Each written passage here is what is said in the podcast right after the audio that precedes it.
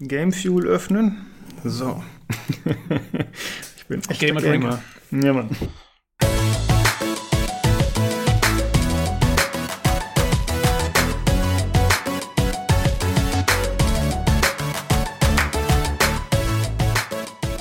Hallo und herzlich willkommen zum PC Games Community Podcast Ausgabe 117. Ich bin der Lukas und bei mir ist Tobi. Hallo, das Jo. dynamische Duo. Genau. Ja, der Olli kann halt leider nicht, weil es äh, wahrscheinlich wieder ein bisschen länger dauern wird oder ein bisschen spät ist jetzt am Sonntag für ihn. Und nachdem ich, nachdem ich letzte Folge euch mit Camera Squad schon in den Schlaf gesäuselt habe, hat er diesmal gesagt, nee, ich nehme lieber eine kleine Pause. Es reicht. Ah ja, das wollte ich immer sagen. Ähm, ihr könnt, also äh, wer Lust hat, äh, gebt uns gerne mal Feedback. Mich würde mal interessieren, ob zum Beispiel unser Chimera Squad Bericht vom letzten Mal, der ja doch ziemlich ausgeartet ist, weil wir alle irgendwie im XCOM-Thema drin waren, ähm, ob euch das zu lang ist, ob man lieber irgendwie vielleicht die Reviews kürzer und kompakter machen soll oder ob das schon passt, äh, weil man es eh irgendwie beim Autofahren im Hintergrund hört oder so äh, oder wie auch immer. Also das wäre mal interessant äh, Mhm. zu wissen, ob das, äh, wie das so ist von, von der Länge her. Weil, also mir kam es beim Schneiden schon sehr lang vor, deswegen, ähm, keine Ahnung, äh, wäre mal interessant zu hören. Ja, würde mich auch interessieren tatsächlich. Also mir kam es während der Aufnahme überhaupt nicht lang vor. Wenn man mich gefragt hätte, hätte ich gesagt, ja, keine Ahnung, habe ich halt 40 Minuten geredet. Aber es ging ja irgendwie Mhm. fast anderthalb oder so, ne? Also nur der Teil mit XCOM oder eine auf jeden Fall. Jo, es war ausgiebig. Ja, ich muss zugeben, ich verliere mich dann auch öfter so darin, einfach Details zu beschreiben, die vielleicht gar nicht so relevant sind. Also halt irgendwelche Spielmechaniken in der Tiefe oder so zu erklären. Aber gerade Ja, in so einem Thema, wo man halt. Hm? Die, die zwei Schaltflächen unten, wo man dem Squad noch mitteilen kann, dass es irgendwo irgendwie äh, irgendeine Statistik noch anders dann beeinflusst, die der Olli nicht gesehen hat und so. Ja, genau, solche Sachen. Ja. Und äh, heute gibt es ja ein Gears Tactics Review von mir, beziehungsweise ich Ja. habe es nur angespielt, aber ich habe versucht, das diesmal ein bisschen, ja, ein bisschen kürzer zu halten. Mal gucken, ob das funktioniert. Schauen wir mal. Werden, genau, werden wir sehen. Ich, ich werde dich nicht aufhalten. Ich werde höchstens einschlafen. ja, das ist okay. Ey, ich bin dann ja auch immer so fies, der Olli ist dann ja abends äh, echt schon müde, was man ihm halt tatsächlich auch äh, nicht ankreiden darf. Ne? Der muss halt immer früh raus. Oh, Und, ich kreide ihm das schon an. Ja, dann komme ich halt immer noch mit so Fragen. Olli, hast du noch eine Frage? Und er so. Wann kann ich ins. Bett? genau. ja. Ich habe äh, die Tage mit meiner Nachbarin gesprochen und die meinte, dass ich äh, ja ganz schön lange wach wäre teilweise und auch ganz schön laut wäre und laut lachen will. Okay. äh, Hast du nicht echt. gesagt, du bist Podcastler? Das geht nicht anders. das habe ich nicht versucht, zu, ihr zu erklären, aber äh, sie hat gesagt, sie hat Oropax. Das sei ja das nicht so schlimm. Okay, ja, hast aber Glück gehabt, ey, weil Ja, das stimmt. das kann auch mal zum Problem werden mit den Nachbarn. Ja, aber ich bin äh, trotzdem, habe ich versucht, mich zu mäßigen. Aber ich muss ja zugeben, ich bin ja nicht nur bei Podcasts lange wach, sondern auch sonst. Und wenn man dann um zwei Uhr morgens Gangbeast spielt und ich rumschreie wie ein kleines Kind, dann äh, kann es natürlich auch sein, dass das das Problem ist. Äh, wir dürfen es jetzt nicht nur auf den Podcast abwälzen. Jo, Genau. das kannst du ja auch mit deiner Nachbarin erklären. ja, richtig. Das findet die bestimmt besser. Ach, na dann. Äh, ja, sonst äh, haben wir noch ein paar News heute. Äh, und es gab ja auch äh, einige Leaks zu Last of Us 2. Aber wir haben das ein bisschen intern diskutiert, äh, wir beide, und wir haben gesagt, nee, wir sprechen nicht darüber. Denn wir sind beide mit der Serie nicht so vertraut zum einen. Und zum anderen, ob das jetzt für Leute so interessant ist, dass wir die Inhalte des Leaks dann besprechen. Ja, wir wollen ja auch nicht spoilern. Genau, also man kann ja eine Spoilerwarnung davor hauen, das geht ja schon. Aber dadurch, dass wir halt im Thema nicht so drin sind, haben wir gesagt, okay, das Ganze behandeln wir nicht. Oh Mann, Lukas, jetzt hättest du doch sagen können, wir wären total kompetent gewesen, aber wir wollen nicht spoilern. Ach so, Das ist doch, ja, ja. verstehst Okay, das äh, machen wir dann noch im Schnitt nachher. du? Genau, das machen wir. Beziehungsweise der Olli. Der macht Gut. das bestimmt nicht. Ja. Ähm, jo, also kein Last of Us 2 heute im Podcast. Was haben wir denn? Äh, Wenn du jetzt erst erzählst den Leuten, was wir nicht haben. Ach, wir haben lauter kleine News, äh, die wir wahrscheinlich eher relativ schnell abhandeln. Dann geht es noch um das Summer Game Fest, dieses neue Event von Jeff Keighley. Und außerdem über Assassin's Creed. Genau, das äh, Valhalla wurde jetzt offiziell angekündigt und vorgestellt. Mhm. Und dann halt noch Gears Tactics, wie gesagt. Aber ich würde sagen, wir steigen erstmal damit ein, was wir zuletzt gespielt haben. Äh, zum einen haben wir beide gespielt Trepang 2. Ja. Das hatte der Bonkic im Forum empfohlen, sehr begeistert und vehement. Also die Überschrift des äh, Forumsfelds war, dieses Spiel oder diesen Shooter müsst ihr gespielt haben, Ausrufezeichen, Ausrufezeichen. Und äh, okay. er, er hat das so als äh, vier Nachfolger angepriesen sozusagen, also als geistigen Nachfolger. Und äh, die Demo, die wir gespielt haben, die spielt sich auch ähnlich. Also es gibt so Zeitlupen-Elemente, es ist ein brutaler Shooter mit Mechaniken, die ganz okay funktionieren. Ey, aber warum er das so begeistert angepriesen hat, hat sich mir nicht erschlossen. Also ja, es ist ein. Die, hm? Also den, den Vier-Zusammenhang sehe ich auch äh, in der Optik irgendwie. Ich finde diese, diese krassen Kontraste zwischen Dunkel und Hell, die da drin sind und so. Ähm, das äh, sieht schon alles sehr viermäßig aus, das stimmt. Ähm, sind aber, es hat nichts zu tun mit den vier Leuten, oder? Also Monolith hatte da, glaube ich, keine Hände im Spiel. Das ist ja irgendwie, dieses Studio sind ja irgendwie, die haben irgendwie ein Half-Life 2 Mod gemacht oder so und das ist jetzt quasi der geistige Nachfolger davon, soweit ich das verstanden habe. Genau, aber ich habe das so verstanden, es soll eine Half-Life 2 Mod sein, die sich an Superhot orientiert, laut der Mod-Seite. Was für mich auch keinen Sinn ergibt, weil mit Superhot hat es für mich gar nicht so viel zu tun. Denn Superhot hat ja eben dieses einzigartige System, dass wenn man sich bewegt oder schießt, dann geht auch die Zeit schneller voran. Das ist ja hier gar nicht der Fall. Also ich habe den Vergleich nicht so ganz verstanden. Äh, aber 4, der Vergleich passt auf jeden Fall ganz gut. Und es gibt ja auch so leichte Horror-Elemente oder so Mystery-Zeugs, was da vorkommt, auch schon in der Demo. Das war ja bei 4 damals auch so, ne? mit irgendwelchen Türen, die klappern, irgendwelche Scare, ähm, Scare-Jumps? Jump-Scares, so. Die einem vom Gesicht aufpoppen und so. Da gab es ja schon mal öfter mal so Elemente. Ja. Ja, es gab ja diesen, diesen Korridor jetzt hier, ähm, wo irgendwie dann alle Türen zugehen und dann fliegt dir irgendwie lauter Zeug um die Ohren, was da so rumsteht und so. Ähm, sowas in der Art ist natürlich genau. auch viermäßig, das stimmt. Ja, ja ähm, ich fand es gar nicht so einfach, muss ich sagen.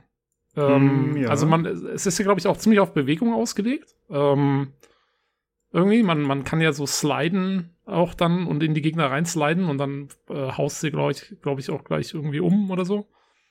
Ähm, und und äh, ja, so ein bisschen so Gang Fu, Gun Fu-mäßig so, soll man das, glaube ich, spielen, soweit ich es gecheckt habe.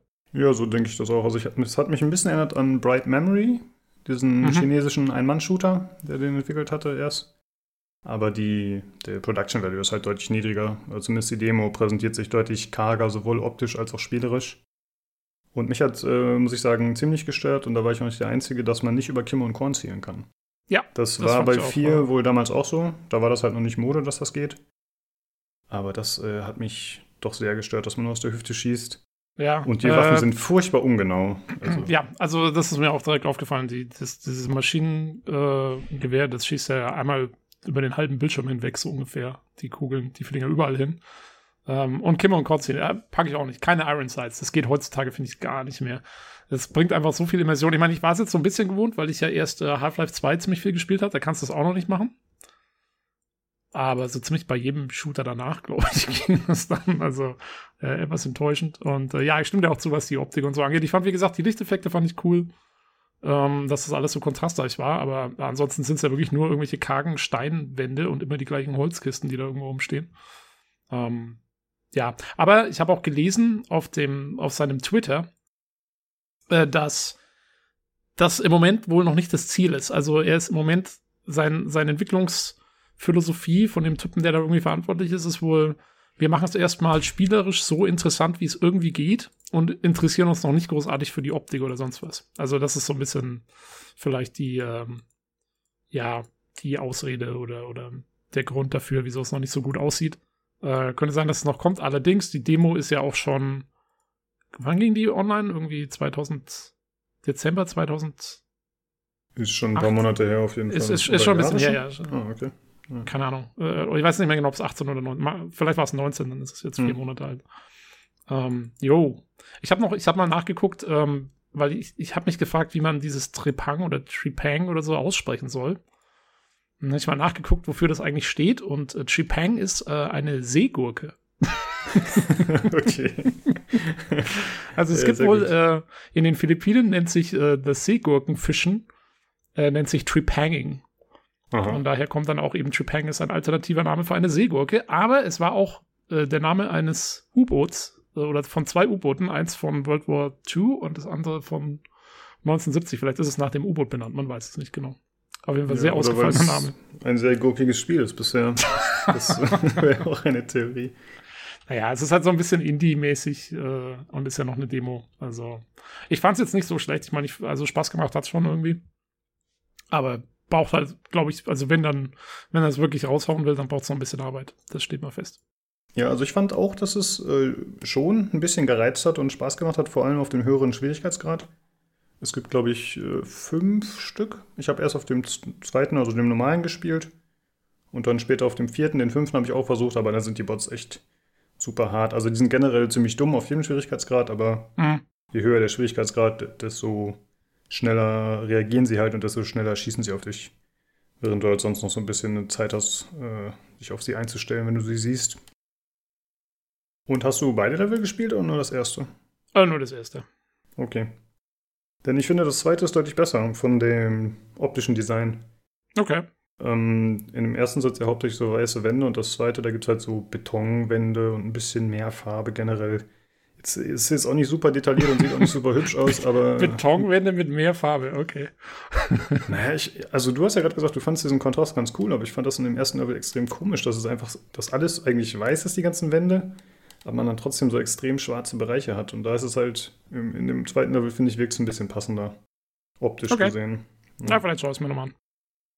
Und äh, hast du festgestellt, dass man eine zweite Waffe tragen kann? Das habe ich nämlich überhaupt gar nicht gecheckt erst. Man hat zwei äh, Waffen dabei. Ja, ja, du kannst mit dem Mausrad hin und her schalten. Nee, das habe ich also eigentlich gleich am Anfang gecheckt, ja. Und dann war für mich die beste. ja, du bist halt smarter. Ich, ich habe auch bald Memory mit meiner Waffe durchgespielt. Wo ich ewig gebraucht habe, ist, ähm, gleich am Anfang geht man doch durch diese, das sind doch diese Dampfauslässe an, den, an diesen Pipes. Und beim hm. ersten sollst du checken, dass du jetzt da durchsprinten musst. Und beim zweiten kommst du ja nur durch, wenn du dann mal slidest. Das ist ja so quasi, wie du lernen sollst zu sprinten und dann zu sliden. Ne? Sonst wirst du ja von diesem Dampf gegen diese Kisten geschubst und dann kommst du mhm. nicht weiter. Ganz am Anfang. Aber da ist ja keine, war da bei dir irgendwie eine Einblendung oder so? Bei mir war da nichts. Und ich habe also ich habe stand ewig vor diesem, beim ersten mit dem Durchsprinten, das ging noch, okay. Aber beim zweiten dann, bis ich gecheckt habe, dass man da jetzt sliden soll, äh, da war ich aber echt erstmal irgendwie so bestimmt fünf Minuten vorgestanden. okay. Nee, weiß ich nicht mehr. Also da hatte ich auf jeden Fall kein größeres Problem. Okay. Aber danach gab es noch so eine Szene, wo man über so eine kleine Lücke drüber springen musste. Und dann habe ich es nicht geschafft, da drüber zu springen. Oder vielleicht war es auch so vorgesehen, dass man das nicht schafft. Und dann war man unten bei solchen Rohren und musste da irgendwie wieder hochkommen. Und ich habe verzweifelt versucht, die Rohre hochzuklettern und habe es nicht geschafft. Und dann irgendwann habe ich festgestellt, wenn man springt und dann slidet, dann kann man die Rohre hochsliden. Was überhaupt Echt? keinen Sinn ergeben hat. Ja, also es war jetzt nicht so eine Spielmechanik in dem Sinne, dass man die Rohre entlang slidet, sondern dass du sie halt quasi einfach überquerst sozusagen. Keine ah. Ahnung, ob das so gedacht war, aber irgendwie war das ein bisschen komisch. Okay, ja, krass. Ähm, naja, wie gesagt, ist ja noch eine Demo. Ähm, das kann man alles im Moment noch verzeihen. genau. Äh, eine Sache, die wir noch nicht erwähnt haben, es ist äh, sehr brutal. Jo. Und ich glaube, das viel, ist auch. Ja? Sehr viel Gibbing. Genau. Also äh, die Gegner zerplatzen, äh, ja, fallen auseinander, man kann die Leichen noch manipulieren. Äh, was, glaube ich, auch ein bisschen vielleicht den Reiz für einige Leute davon ausmacht. Für mich ist es tatsächlich ziemlich unattraktiv gewesen. Ich glaube, früher hätte ich das auch super cool gefunden, aber heute so, mh, hm, nee, irgendwie nicht. Äh, ja, man kann es sich einfach mal anschauen. Trepang 2 heißt das Ganze mit Q oder G am Ende? Na, mit G am Ende. Mit G, okay. Ja. Mit G, Und wir verlinken es ähm, natürlich auch im Forum. Hm? Genau, ist auf Steam. Genau. Dann habe ich noch gespielt Dead Cells mal wieder. Ah, was? ja, da kam äh, wieder ein neuer Patch raus, der neue Gegner hinzufügt, neue Waffen hinzufügt und so weiter und so fort. Wie immer sehr gut. Dann habe ich noch ein bisschen Borderlands 3 mit den Jungs gespielt. Da spielen wir immer noch die, immer noch die Story im Koop durch. Und ich habe es tatsächlich jetzt von äh, Deutsch auf Englisch umgestellt. Aus dem Grunde, weil einfach einige Waffenbeschreibungen äh, falsch sind. Also die Mechaniken werden da teilweise auf Deutsch, wurden nicht richtig übersetzt. Ja. Und deswegen muss ich jetzt auch mit englischer Sprachausgabe spielen. Und ich fand tatsächlich die deutsche noch ein bisschen cooler. Echt? Äh, die, okay. Ja, das die Englische ist auch gut, aber die Deutsche hat halt so krude Begriffe so ein bisschen, weißt du, wenn dann von Schlitzohren oder so die Rede ist oder so. Die haben, also ich finde, die haben halt einen ganz guten Humor und der wird auch auf, aufs Deutsche ziemlich gut übertragen. Und ich finde es tatsächlich auf Deutsch ein bisschen besser, muss ich sagen. Okay. Aber Englisch auch gut. Und außerdem habe ich noch gespielt Overwatch. Seit langer Zeit mal wieder. Hey, habe ich 2016 das letzte Mal gespielt. Und seitdem sind da viele neue Helden und Karten dazu gekommen. Und äh, ja, da haben wir gestern auch Spaß mal eine Runde gespielt und ich habe natürlich extrem aus Maul gekriegt, weil man da einfach nicht mehr so drin steckt. Äh, aber es ist ja, weiterhin ein ganz gutes Spiel, trotz aller Kritik, finde ich zumindest.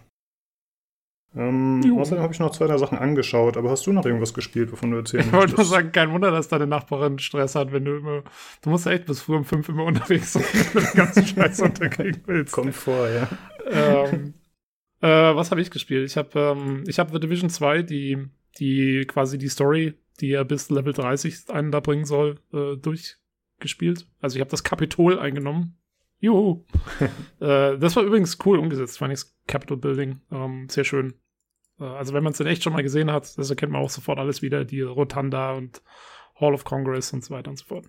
Ähm, aber was ich total enttäuschend fand, diese Einführung dann von der vierten Fraktion, die ja dann kommt, diese Black Tusks, das ist ja, das, das ist ja dann voll die Invasion von irgendwie dieser Militäroperation und so. Und, und da geht's ja dann nochmal voll ab sozusagen. Und äh, die, diese quasi diese Art Endsequenz, äh, da haben sie ja dann irgendwie, ich, ich spoilere das jetzt, weil es ist auch ist so belanglos. Du hast ja dann quasi Washington befreit und dann gibt's großes Feuerwerk und so. Und ich habe gedacht, als dieses Feuerwerk hochging, habe ich gedacht, okay, und jetzt kommt irgendwie so eine Flotte von Hubschraubern oder sowas. Und dann gibt's erstmal, was weiß ich, irgendwie einen Raketenangriff und dann geht's da voll ab. Äh, aber du siehst ja bloß irgendwie dann drei so Typen irgendwo im Dunkeln da mal reinlatschen und das war's dann. okay. Und ich war so, so, was war denn jetzt das? Irgendwie so voll der Anti-Climax. Ähm, ja, und der Endgegner, ich fand ihn auch viel zu einfach. Den, den, den Chef da von diesen True Sons. Ähm, ich fand so, den hm. im ersten Teil, da bist du ja im UN, im UN-Hauptquartier am Schluss unterwegs und kämpfst gegen so einen Hubschrauber. Äh, das fand ich richtig krass, das, das war ordentlich. Also da, da ging's ab. Aber der Typ jetzt, das war ja einfach nur so ein Elite-Gegner sozusagen, der stand da rum und hat sein Ding gemacht und äh, hm. Ja, ja, das also, sind schon primär Infanteriekämpfe durchs ganze Spiel. Es gibt ja. ja. vielleicht mal so eine übergroße Drohne oder diese komischen äh, Roboter, die da rummarschieren, aber es ist ja im Grunde auch eine Infanterie. Ja, also ich fand, also der, der Helikopter im ersten Teil, den fand ich richtig cool, weil das war dann nochmal ein richtiger, richtig was Cooles anderes zum Abschluss. Ähm, aber das hatte, das hat hier jetzt so ein bisschen gefehlt. Hm. Ähm, ja. Aber gut, ähm, naja, hat schon gepasst. Ähm, und dann äh, habe ich wegen der Assassin's Creed-Ankündigungen jetzt und äh, wir planen jetzt tatsächlich äh, so langsam äh, im Ernst unseren Assassin's Creed Special Podcast. Äh, mhm. Der wird wahrscheinlich stattfinden in den nächsten paar Wochen, jetzt wo das neue Spiel angekündigt ist und man kriegt so die ersten Infos und so. Ähm, und ich muss ja noch die, die DLCs von Odyssey durchspielen. Und da bin ich jetzt gerade drüber, habe es mal wieder eingeschalten und mache erstmal noch, äh, die, die haben das Ding ja echt krass geupdatet, immer übers Jahr hinweg mit, mit irgendwie noch haufenweise Quests, neuen Quests, Questlines und so. Ähm, also ich bin noch gar nicht bei den DLCs, ich mache diesen ganzen Zusatzkrempel, den es umsonst gab, äh, gerade fertig. Da sind echt noch ein paar coole Sachen dabei. Also ähm, das macht richtig Spaß, wieder ein bisschen durch Griechenland zu eiern. Und ähm, habe vorhin gerade einen Zyklopen platt gemacht, der super hart war, fand ich. Ähm, aber äh, jo, das waren eigentlich so meine Hauptbeschäftigungen, glaube ich, die Woche. Äh, kurze Frage zu Odyssey. Es ist doch so, dass die mythologischen oder die nichtmenschlichen Gegner da jetzt ganz normal mit eingewoben sind. Also das ist nicht mehr so wie in Origins mit irgendwelchen Traumsequenzen oder so, richtig? Ähm, ja, also die stehen einfach in der Welt rum, allerdings sind die so ein bisschen aus dem Weg. Also du, ähm, wenn du normal spielst, kommst, kommen die dir jetzt nicht. Und es ist nicht so, dass auf einmal irgendwie, was weiß ich, ein Zyklop oder so vor dir steht. Ähm, also es gibt eigentlich auch nur, soweit, also in der Hauptwelt, ohne die DLCs jetzt, gibt es nur zwei Stück, die mal eingebunden wurden. Und die sind sehr abgelegen. Also man muss die, man muss da wirklich mit dem Schiff hinfahren und, und die suchen, beziehungsweise suchen musst du nicht, weil die haben einen Mapmarker, aber, ähm, aber du musst da, also, ne, du musst da schon hinwollen. Also wenn du das Spiel ganz normal spielst, dann musst du die nicht bekämpfen oder so. Und wie okay. gesagt, also der mhm. jetzige da, das war auch, das ist ein echter Bossgegner, der, der war mal ordentlich äh, bestimmt, also der hat einen Lebensbalken gehabt, da habe ich bestimmt irgendwie, was weiß ich, 20 Minuten auf den eingeschossen mit meinem Bogen, bis der mal irgendwann umgefallen ist, der Typ. Aber, und dann kriegst du halt auch irgendwelche coolen Waffen und Boni und sonst irgendwas, wenn du die dann geschafft hast. Aber, ähm, jo, nee, das ist schon, das ist okay. Das ist halt Einfach mhm. so ein bisschen Zusatzmaterial. Ja. Und wie, äh, wir, wie wir dann gleich vielleicht hören werden, äh, ja, so, so, so, historisch genau nimmt sich Assassin's Creed, glaube ich, jetzt dann langsam nicht mehr. ja, das stimmt. Aber ich glaube, wer das erwartet, der ist bei der Serie auch ein bisschen falsch. Selbst jo. wenn ja Elemente teilweise davon stimmen. Äh, hast du sonst Ja, aber da kommen wir noch drauf. Genau. Nee, das glaube ich war es die Woche. Ja. Okay. Dann würde ich gerne noch zwei Sachen kurz erwähnen. Äh, zum einen habe ich mir eine Folge einer Serie angeschaut bei Amazon Prime, die heißt Upload. Das oh Gott, eine, ich habe den äh, Trailer gesehen. das ist äh, eine Comedy-Serie, die äh, damit spielt, oder das spielt in der Zukunft, im Jahr 2033. Und wenn jemand stirbt, dann wird er, je nach finanziellen Polster natürlich, kann er in so eine virtuelle Welt hochgeladen werden, sein Geist, und da lebt dann der Geist sozusagen weiter. Und äh, da wird man dann ein bisschen mit Stereotypen äh, konfrontiert, wie irgendwelche Glitches, die in der digitalen Welt stattfinden und ähnliche Geschichten. Äh, ich glaube nicht, dass ich die Serie so super cool finde, aber wenn man sich für sowas interessiert, dann könnte man sich das vielleicht mal anschauen, weil es einfach so ein bisschen diesen äh, ja, technologischen Aspekt so ein bisschen aufgreift. Könnte vielleicht Leute interessieren, wollte ich nur mal kurz erwähnen. Wie gesagt, ja. äh, keine zwangsläufige Empfehlung. Ja, ich, also ich, muss auch sagen, nach dem Trailer habe ich mir so gedacht, so, ja, nee. das schaue ich mir nicht an. ja, ich werde mir auf jeden ähm, Fall nochmal eine Folge anschauen, denke ich. Ja, aber das Thema passt auf jeden Fall, das stimmt schon. Für Gamer und Technikbegeisterte. Genau, und äh, es gab noch was anderes für Technikbegeisterte, den Deutschen Computerpreis 2020. Nein, also der Deutsche Computerspielpreis hat wieder stattgefunden. Äh, nachdem das ja letztes Jahr sehr viel Kritik und Häme gab, noch mehr als in den Jahren sonst, weil das ja letztes Jahr von der Ina Müller übernommen wurde, statt der Barbara Schöneberger, war es dieses Jahr so, dass eben die Frau Schöneberger das wieder gemacht hat, zusammen mit äh, Nino Kerl, das ist der von Nino Taco TV und der hat auch früher bei High Five mitgemacht, diesem Gamestar Tochterkanal oder was das war, dieser YouTube-Kanal. Und das Ganze hat natürlich äh, unter Ausschuss der Öffentlichkeit stattgefunden wegen Corona.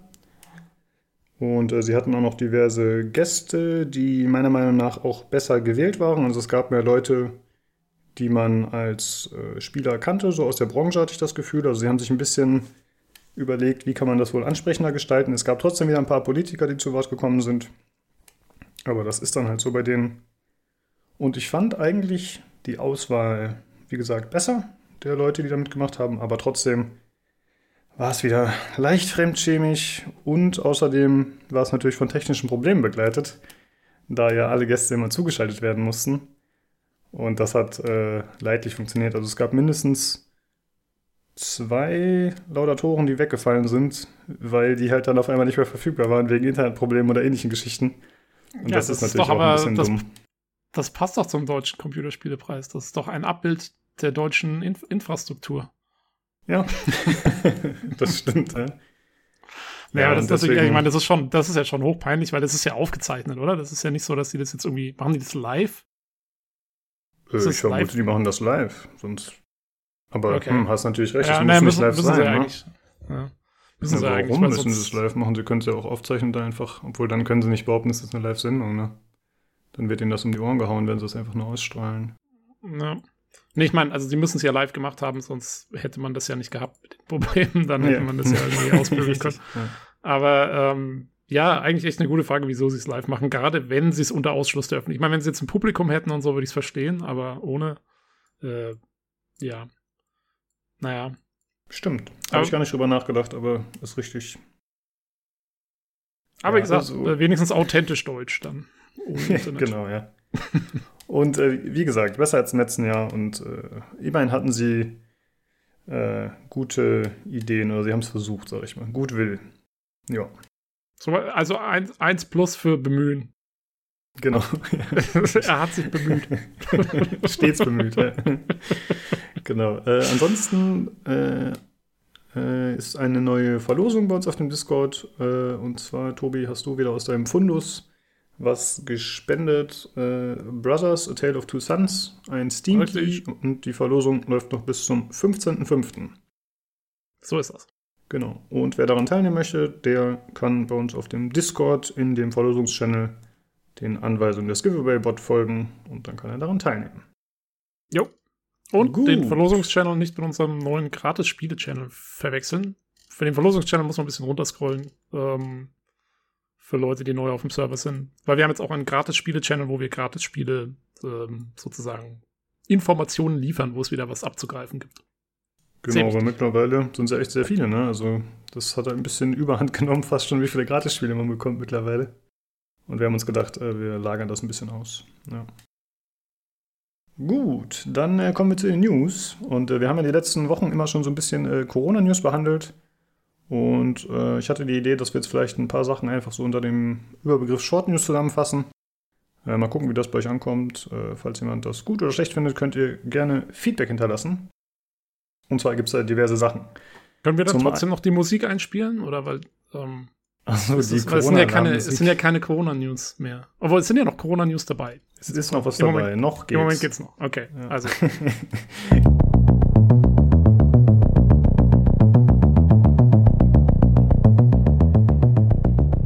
Äh, zum einen hatten wir letztes Mal schon über Battlefield 5 gesprochen und dass da demnächst der fortlaufende Support eingestellt wird, dass da nicht mehr so viel Content kommen wird. Und äh, in dem Zusammenhang hatten wir auch mit Battlefield 6 gesprochen und dass es wahrscheinlich 2020 nicht mehr erscheinen wird. Und das Ganze wurde jetzt auch nochmal bestätigt offiziell. Also Battlefield 6 erscheint erst 2021 und dann auch für die Next-Gen-Konsolen. Dann das nächste äh, ist äh, in Zusammenhang mit Corona dass die Humble Bundle-Macher haben insgesamt 6,5 Millionen eingesammelt für den Kampf gegen Covid-19. Also ziemlich cool auf jeden Fall, coole Aktion. Ja, die hatten ja dieses Covid-19-Bundle. Daher kommen, glaube ich, mhm. auch einige von diesen Keys, die ich gerade verlose, weil ich das auch gekauft habe und dann einige Sachen doppelt hatte. Ähm, oder es war schon eins von vorher, ich weiß es nicht mehr. Aber auf jeden Fall, die, haben, die hatten dieses Bundle wahrscheinlich ähm, hauptsächlich darüber kam das rein. Mhm. Ja, und ich glaube, es gab auch äh, einzelne User, die irgendwie sogar 10.000 dafür bezahlt haben, also die ordentlich gespendet haben. Äh, ziemlich äh, gute ja. Aktion auf jeden Fall. Sehr gut. Da muss ich jetzt, muss ich jetzt beichten, dass ich da jetzt nicht einer von denen war. ich hatte angenommen, du warst das, ja okay. äh, aber nett, dass du so ehrlich bist. Ja. Gut. Äh, dann äh, gab es ein neues Update für Star Citizen. Und zwar das Update 3.9, das nennt sich Locked Up and Loaded. Äh, das ist ja seit längerer Zeit schon auf dem Testserver, glaube ich, gewesen und war ja auch schon länger angekündigt. Wir haben da in der Star Citizen Folge drüber, äh, Star, nee, CitizenCon Folge drüber gesprochen. Und äh, die neuen Inhalte sind jetzt zum Beispiel das Gefängnis, was damals gezeigt wurde, oder der neue Planet Microtech. Ja, ich glaube, die Landing Zone ist jetzt auch schon mit dabei, oder? Ich habe keine Ahnung, was die Landing Zone ist. Also New Babbage, Mann. ja, ja, die ist dabei. Ja, ja, das ist die dabei, ist dabei, genau. genau. Ja, okay. Ja, man konnte da vorher auch schon hinfliegen, aber man konnte halt auf dem Planeten nicht landen und jetzt kann man auch wohl in der Stadt und so landen oder zumindest genau. halt in den Bereichen, die da erlaubt sind, genau. Und soweit ich weiß, gibt es auch noch äh, missionstechnisch ein paar neue Inhalte und so, aber so eingehend habe ich mich jetzt damit nicht beschäftigt. Deswegen haben wir es unter Short News. Sie hatten einen geilen Bug, ähm, wo irgendwie, weil sie irgendwas umgestellt haben, was jetzt irgendwie vom Server verwaltet wird, was vorher lokal verwaltet wurde oder so, ähm, dass wenn einer sich ein Sandwich kauft, weil du musst ja jetzt, jetzt gibt ja jetzt auch irgendwie Hunger, was ich total beschissen finde, ehrlich schon. Ähm, aber, und dann musst du irgendwie Essen kaufen und wenn du dir jetzt ein Sandwich kaufst an einem Stand, dann kannst du das nehmen und dann hast du es in der Hand und das Problem war dann, dass alle anderen Spieler, die in der Umgebung waren, auch auf einmal ein Sandwich in der Hand hatten und jeder auch dafür bezahlt hat mit Ingame Credits. okay. Also wenn okay. einer irgendwo eins kauft, haben alle eins gekauft. Fertig aus. Das ist doch mal. Der Kommunismus in Star Citizen. Ja, äh, damals bei Daisy, äh, der Standalone, gab es tatsächlich einen ähnlichen Bug. Und zwar, wenn jemand etwas getrunken hat, äh, also ich habe eine Dose gefunden, habe die aufgemacht, getrunken, dann hat jeder auf dem Server das Geräusch gehört und dachte, irgendwer in der Nähe von ihm trinkt ein Getränk, was auch super nervig war. Und, ja, das ist äh, gerade bei so einem, bei so einem, äh, so einem Survival-Ding, wo du irgendwie äh, gucken musst, ob gerade andere Spieler sind, die dich abmurksen wollen, ist das natürlich besonders schön. Ja, ist wirklich so. Und äh, wir bleiben auch bei Daisy passenderweise. Äh, Bohemia Interactive, die Entwickler, haben jetzt angekündigt, dass sie das äh, Studio in der Slowakei zumachen, das eben für Daisy zuständig war. Das Ganze sei im gegenseitigen Einvernehmen geschehen. Mhm. ja. Und äh, es soll aber weiterhin an Daisy entwickelt werden. Mal gucken. Klingt auf jeden Fall nicht so positiv. Mal schauen, was sich da noch tut. Ja, das waren eigentlich so äh, die Sachen, die wir schnell zusammenfassen wollten. Und dann würde ich sagen, kommen wir jetzt noch zu den anderen News. Äh, zum einen zum Summer Game Fest. Das ist wie gesagt äh, von Geoff Keighley. Das ist der Herr, der sonst zum Beispiel äh, jetzt zuletzt bei der Gamescom die Show äh, moderiert hat oder sonst auch bei der E3 schon mal eine Show moderiert hat. Ach nee, gar nicht wahr. Nee, das waren die, äh, wie heißen nochmal seine Awards? Die Games Awards. Genau, die Games Awards, danke. Ja. Die hat er sonst gemacht. Und äh, eigentlich hat er ja gesagt, er will erstmal äh, quasi eine gewisse Auszeit nehmen von solchen Moderationen bis jetzt zur Gamescom dieses Jahr, wobei die jetzt auch wegfällt. Aber tatsächlich hat der gute Herr jetzt wohl Langeweile bekommen oder laut dem Artikel heißt es, äh, ihn hätten mehrere Leute kontaktiert, er sollte was auf die Beine stellen und deswegen hat er sich jetzt entschieden, das zu machen. Das Ganze soll ein Online-Event sein, was von Mai bis August 2020 geht und eben unter seiner Schirmherrschaft läuft. Also er ist ja nicht der Moderator in dem Sinne, glaube ich, sondern er soll halt eher das Ganze ein bisschen koordinieren hinter den äh, Kulissen. Und das ist jetzt äh, aufgrund der Dauer allein schon und natürlich wegen der Corona-Situation ist das kein klassisches Event, sondern es soll so sein, dass es eine, ich zitiere, Mischung aus Digital Video Game Events from Publishers, Select Label Content, In-Game Events sein wird. Also es ist relativ diffus, was das ist. Ja? Das kann theoretisch, äh, können das Skins sein, die in irgendwelchen Spielen veröffentlicht werden. Es können DLCs sein. Es können irgendwelche Turniere sein. Keine Ahnung. Ist ein bisschen unklar. Ja. Es klingt halt so, als wäre es quasi so, jeder kann alles Mögliche mit einbringen, wenn er will. Und dann ist das halt sozusagen die übergeordnete Werbeplattform dafür. So stelle ich mir das ungefähr vor. Ja? Also egal, genau. ob du genau. jetzt irgendwie einen Trailer raushaust oder irgendwie, was weiß ich, irgendein äh, fünffach XP-Weekend in irgendeinem Online-Spiel oder sonst irgendwas, dann kannst du sagen, hier, ähm, das gehört zu dem Summer Game Fest dazu und, äh, und, und, und, und, und dann kriegst du halt irgendwie das Banner und wirst auf deren Seiten irgendwie ver, verlinkt und was weiß ich nicht alles. So stelle ich mir das vor, so ein bisschen so ein Zusammenschluss von so Online-Geschichten, so, so, so, so, Online-Events. Ähm, was ja keine blöde Idee ist, glaube ich. Jetzt, wo die E3 wegfällt und die Gamescom auch erstmal irgendwie da ein bisschen dumm dasteht, ähm, dass man da versucht, irgendwie diese Lücke zu füllen, so ein bisschen mit, mit was und die Leute irgendwie so ein bisschen unter einen Hut zu bringen. Ähm, ja, ist, glaube ich, sowohl für die Publisher als auch für Geoff Keighley und Konsorten ähm, wahrscheinlich eine Win-Win-Situation in dem Fall. Ja, Mm, genau, für die ist das mit Sicherheit ein Win, aber ich habe so ein bisschen Zweifel, ob das für uns als User so toll ist. Ich habe ein bisschen das Gefühl, das könnte einfach so ein riesiges Werbekonglomerat werden, weißt du? Also bei den Game Awards war er sicher auch nie zu schade, ordentlich Werbung rauszuballern während der Show. Ich habe jetzt ein bisschen die Befürchtung, dass halt äh, die Leute ihm, keine Ahnung, einen entsprechenden Betrag zuschieben und dann äh, werden sie da implementiert. Also ist, ist jetzt natürlich eine Vermutung oder Unterstellung meinerseits, aber äh, ich, ich glaube halt, dass das nicht so toll sein wird für die Spieler, wie das vielleicht angepriesen wird. Aber mal gucken. Ja, ich meine, ähm, jetzt kriegst du halt dann irgendwie so ein bisschen Gedöns, wo wahrscheinlich total viel Werbung dabei ist.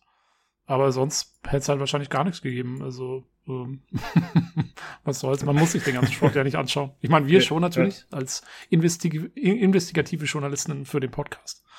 Ähm, aber ja, also ich glaube, dass das jetzt irgendwie schlecht ist für die Spieler, kann ich mir eigentlich nicht vorstellen. Es ist eventuell nutzlos. Aber das ist ja. so ein bisschen das hm. Worst-Case-Szenario, glaube ich. Ja, so in der Richtung. Mal gucken. Vielleicht äh, irre ich mich ja auch. Oder wir irren uns. Vielleicht wird es ja tatsächlich richtig cool. Ja, in zehn Jahren sind die nicht mehr wegzudenken. Das Summer genau, Games Fest. Ja. Mich wundert, dass sie es Fest nennen. Das ist ja fast schon deutsch. Summer hm, Game ja. Fest, nicht Festival oder sonst irgendwas. Stimmt. Äh, und es sind auch diverse Publisher und Entwickler haben sich schon äh, angekündigt, dass sie da beteiligt sind. Äh, und da wären zum Beispiel 2K, Activision, Bandai Namco, Bethesda, Blizzard, Bungie, CD Projekt Red, Digital Extremes, Electronic Arts, Microsoft, Sony, Square Enix, Private Division, Riot Games, Steam und Warner Brothers Interactive Entertainment. Also eigentlich alle außer Ubisoft. Und Nintendo, genau. Wobei Nintendo irgendwie, da waren sie wohl noch in Verhandlungen, aber ja, Ubisoft fehlt auch, das stimmt. Äh, auf jeden Fall sind ansonsten alle großen Namen dabei. Ja gut, ich würde sagen, wir behalten uns einfach im Auge. Mal gucken, was da jetzt noch so kommt und ob das überhaupt jedes Mal so durchklingt, dass das Teil des Summer Game Fest ist. Weil ich könnte mir vorstellen, wie du schon gesagt hast, wenn da zum Beispiel so ein XP-Boost-Wochenende kommt, ob dann da jedem klar ist, dass das in Verbindung mit diesem Summer Game Fest ist. Ja, wenn es Summer Game Fest XP Boost heißt, dann schon. genau. Ja, auf jeden Fall äh, eine interessante Idee, um vielleicht das Ganze jetzt in Zeiten der äh, ja, wegbleibenden äh, Events, Offline-Events, dann irgendwas draus zu machen. Äh, ja, dann kommen wir zu der anderen großen Ankündigung, und zwar Assassin's Creed Valhalla. They are heartless.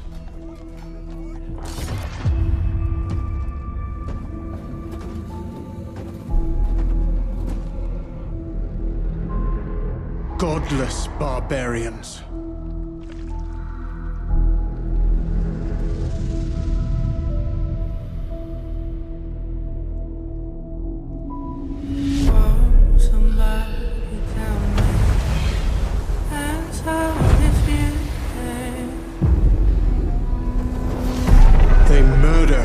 Kill blindly.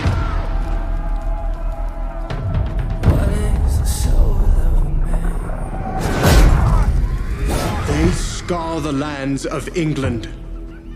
Lands they will never defend, never love. The time has come to speak to them in a language they will understand.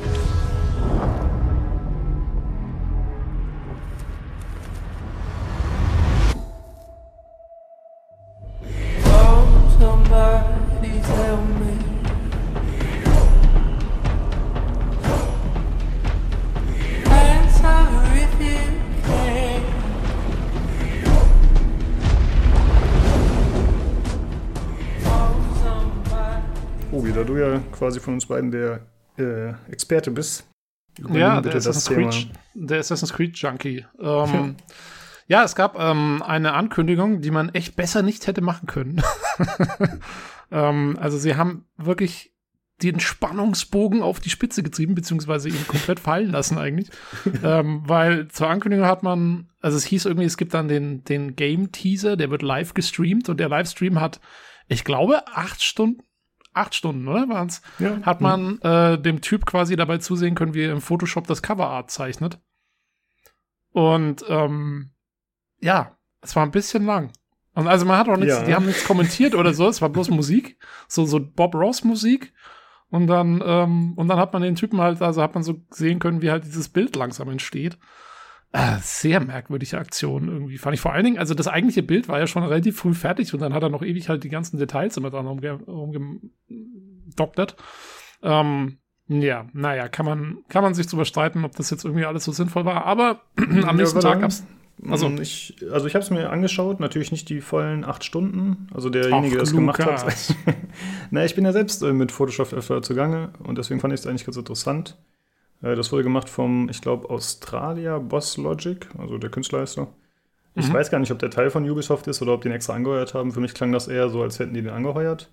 Und bist du sicher, dass das das Coverart ist? Also, dachte, sie haben es so. jetzt zumindest, ich, ich glaube, das ist so ihr derzeitiges, zumindest irgendwie so Hauptpromotional Image, oder? Hm, also ich weiß nicht, okay. auf den ganzen Webseiten war es jetzt halt dann auch drauf, das fertige okay, Ding und so. Ja.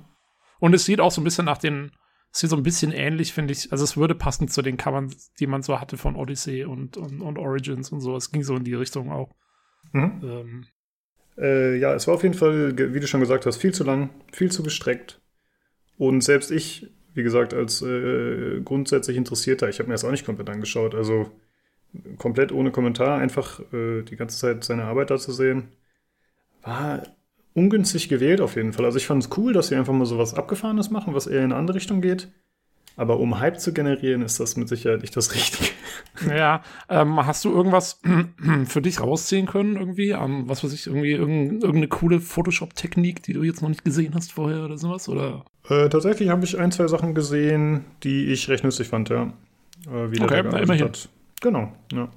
Ja, aber ich meine, weißt schon, sowas kannst du dann halt auch machen als Photoshop-Workshop, für das halt dann auch irgendwie so anpreist. Aber so als, die haben das ja quasi als Spiele-Teaser-Stream so irgendwie rausgehauen. Und sag mal, zumindest war es so, äh, das muss man ihnen ja schon lassen, im PC Games Forum dann zum Beispiel ähm, hat ja, haben dann Leute schon auch teilweise spekuliert, ja, welche, um was für eine Epoche jetzt erstmal geht. Ich meine, es war relativ klar mit dem, mit dem Schiff im Hintergrund, aber zum Beispiel der Matthias Dammes hat dann gleich festgestellt, dass diese eine Burg auf der einen Seite die wurden eigentlich erst irgendwie, also sich 400 Jahre später gebaut oder so, solche Burgen und ähm, ja, da kam halt so ein bisschen Diskussion auf, aber am Ende war es dann wirklich auch so, dass jeder eigentlich nur noch drüber gelacht hat im, im Forum.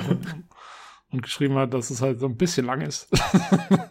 Aber egal. Ähm, sie haben es so gemacht und am nächsten Tag gab es ja dann wenigstens auch den Cinematic-Trailer, der dann etwas klassischer rüberkam, äh, was so eine Ankündigung angeht. Und ähm, ja, also Assassin's Creed Valhalla wird äh, dem Namen entsprechend natürlich äh, im Wikinger-Zeitalter spielen, äh, sprich, ich glaube, 900 ähm, äh, nach Christus ungefähr.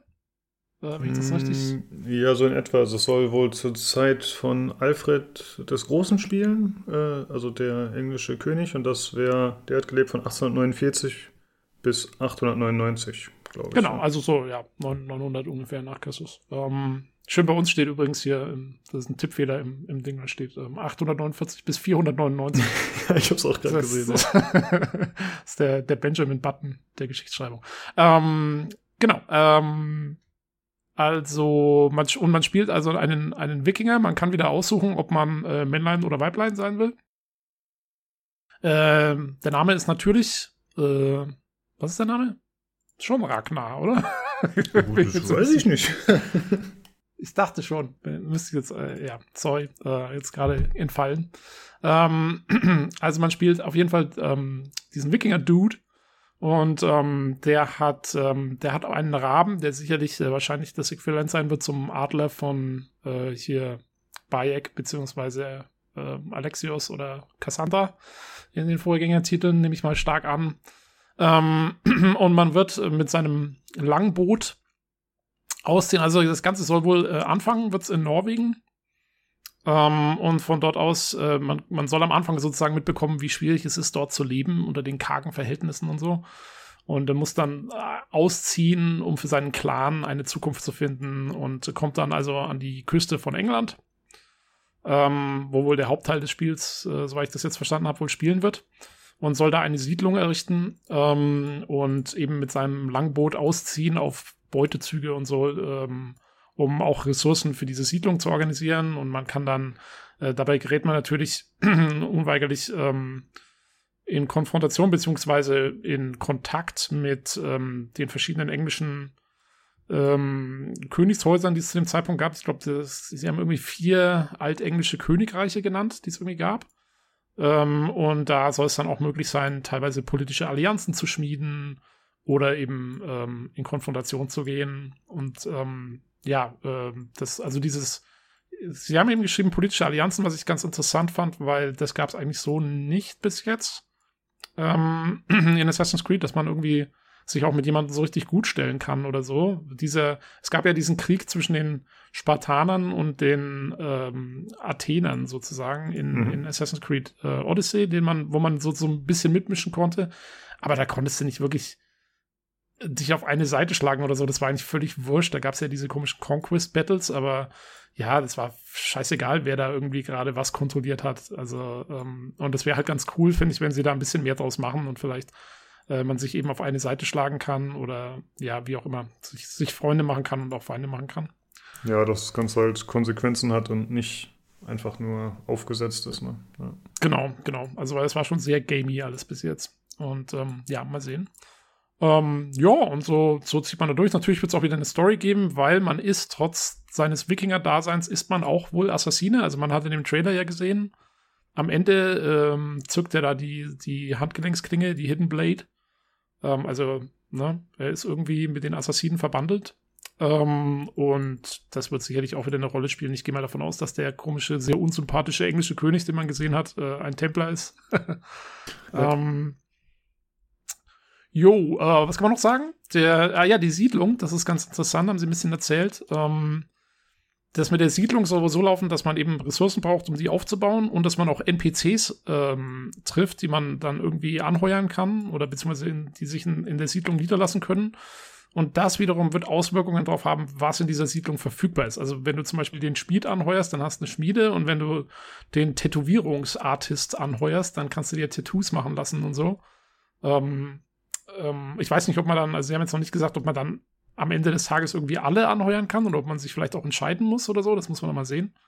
Ähm, aber es soll auf jeden Fall so ein bisschen den, den Spielfluss irgendwie beeinflussen. Und ähm, man soll diese NPCs, das sollen also nicht nur irgendwelche namenlose äh, Ressourcentypen sein, sondern auch Leute, die man kennenlernt, mit denen man irgendwie eine Beziehung aufbaut. Äh, Im besten Fall stelle ich es mir so ein bisschen vor, vielleicht wie diese Homestead, die man in Assassin's Creed 3 aufgebaut hat. Das war nämlich einer der besseren Aspekte des Spiels, fand ich. Äh, wo du in deiner Siedlung immer wieder so kleine Quests auch für die Leute erledigst und dadurch so Upgrades auch freischaltest, dann, äh, was weiß ich, dass der Holzfäller irgendwie, äh, dass die Hütte dann irgendwie cooler wird oder so, wenn du ihm da irgendwie hilfst mit irgendwas und, und lauter so Geschichten. Äh, wenn sie sowas wieder einbauen, das finde ich ganz cool. Ähm, und sie haben gesagt, auch Romanzen werden möglich sein. Also äh, der eine Designer hat wohl gesagt, die Siedlung ist so ein bisschen äh, wie die Normandy aus Mass Effect, äh, wo du halt immer wieder hingehst, um sich mit deinen Leuten zu treffen. Aber mit dem Unterschied, dass die sich eben verändern wird, diese Siedlung. Also, dass die halt irgendwie anpassbar ist und so. Ja, klingt für mich erstmal alles ganz cool, eigentlich. Also, ähm, bin sehr froh, dass sie da so ein bisschen auch Story mit reinbringen wollen und nicht nur eben das Ganze so als wie so eine Art aufgesetzte Wirtschaftssimulation oder sowas machen. Ähm, bin mal gespannt. Also, ja, ich auch. Also, es, wie du sagst, es klingt gut. Äh, hoffentlich wird es auch gut. Muss man dann mal sehen. Das muss, genau. Ähm, ansonsten haben sie gesagt, ähm, und ich zitiere, ähm, es soll ein Singleplayer-Spiel mit vielen Online-Komponenten werden, in der der Spieler seinen Fortschritt und seine Kreativität mit anderen Spielern teilen soll. Das okay. kann entweder ganz okay sein, so wie es in äh, Odyssey war. Da war es ja so, dass ähm, dass du hattest diesen Fotomodus, wo du dann diese Fotos irgendwie äh, ziemlich cool machen konntest und teilen konntest auf der Website. Und du hattest dann ja, dann haben sie ja nachgeliefert, diesen, diesen ähm, Mod-Modus sozusagen oder diesen Mod-Editor, mit dem du eigene Quests erstellen konntest und so. Wenn es um sowas geht, wäre ich voll dafür. Das fand ich alles voll cool. Also überhaupt Odyssey, die, die, die ganze äh, die, dieser Games as a Service-Ansatz von Odyssey war, war eigentlich perfekt umgesetzt für ein Singleplayer-Spiel. Da hoffe ich, dass sie sich so ein bisschen daran orientieren. Falls es aber darum geht, überall wieder so Social-Krempel einzubauen, wie sie es damals in Unity gemacht haben, dann, dann wäre es echt scheiße. Also da muss man wirklich noch abwarten, was, was sie da meinen. Ähm, jo, ähm, Spielwelt soll wieder relativ groß werden. Ähm, also sie haben gesagt, der Hauptteil von England, ich nehme an, weil sie haben ja von Norwegen geredet, ich nehme an, dass Norwegen wieder, könnte wieder so eine Art Tutorial-Landschaft werden. Vielleicht, ich stelle es mir so vor wie dieses Kefalonia, diese erste Insel, wo man da ist in Griechenland. Vielleicht, also, ähm, weil es, also so wie sie es beschrieben haben, klang es mir so, als ob England wirklich der Hauptteil wird und das wird wohl relativ groß. Sie haben geschrieben, also die, die drei großen Städte, die es beinhalten wird, sind London, Winchester und York. Und äh, wenn man sich mal anschaut, wo London, Winchester und York liegen, dann muss man eigentlich sagen, okay, da muss irgendwie eigentlich praktisch ja zwei Drittel oder drei Viertel von der von der englischen Insel irgendwie abgebildet sein. Also mhm. ähm, mal gucken, ähm, wie sie es dann genau umsetzen. Aber ich meine, Odyssey war schon so verdammt groß. Ähm, da muss ja irgendwas dann auch dahinter sein.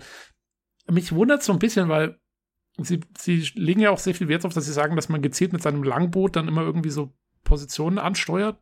Wie sie das machen wollen, weil England ist ja eigentlich eine riesige Insel, ob man dann irgendwie die Themse hochfährt oder so, das wird dann nochmal ganz interessant zu sehen.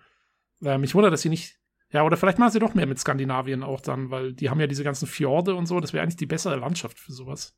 Ja, gut, aber ah. grundsätzlich können sie sich ja Freiheiten lassen. Also, sie haben jetzt auch in Odyssey Nein. dann nicht eins zu eins nachgebaut, sondern. Also, äh, ja, wobei die, die es war schon eigentlich sehr cool nachgebaut. Ich meine, sie haben nicht jede Insel nachgebaut und das ist alles etwas verschoben und, und, und äh, die Größenordnungen sind natürlich da alle teilweise sehr anders, aber im Prinzip haben sie die IGs haben sie relativ gut nachgebaut, fand ich so. Mhm.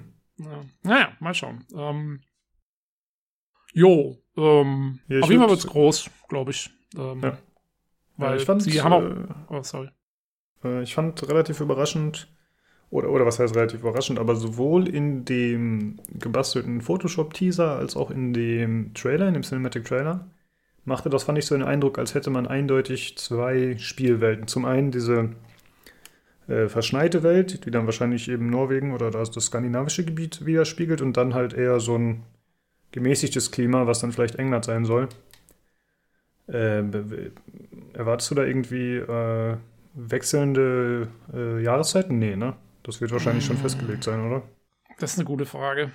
Cool wäre es. Also es würde sich eigentlich ja anbieten, weil es macht ja wahnsinnig viel aus in dem Fall.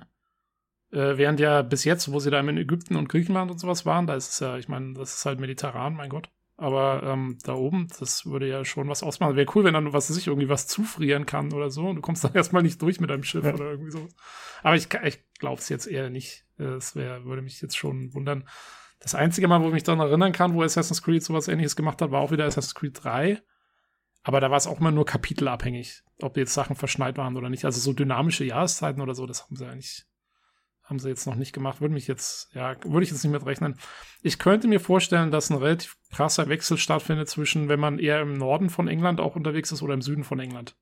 Mhm. Ähm, weil, wenn du überlegst, so Schottland da oben, die Gegend, das ist ja doch irgendwie um einiges kälter und in, im Süden hast du ja ziemlich viel Golfstromeinfluss. Ähm, da könnte man auch ganz gut so einen fließenden Wechsel machen.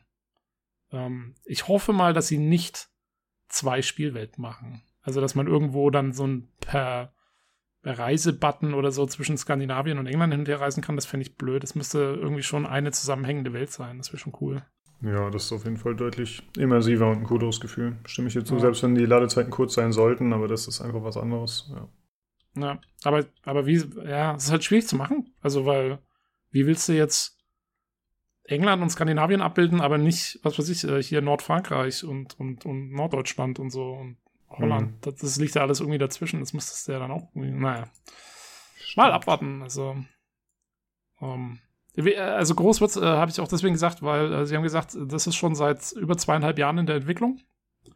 Das Spiel von 15 Teams. Gut, das ist halt Ubisoft, ne? Ich nehme an, äh, 15 Teams bedeutet, dass halt irgendwie ein Team hier mal zwei Monate dran gearbeitet hat, nachdem sie mit Odyssey fertig waren und ein anderes Team hier und so. Also das sind sicherlich nicht 15 Teams ständig.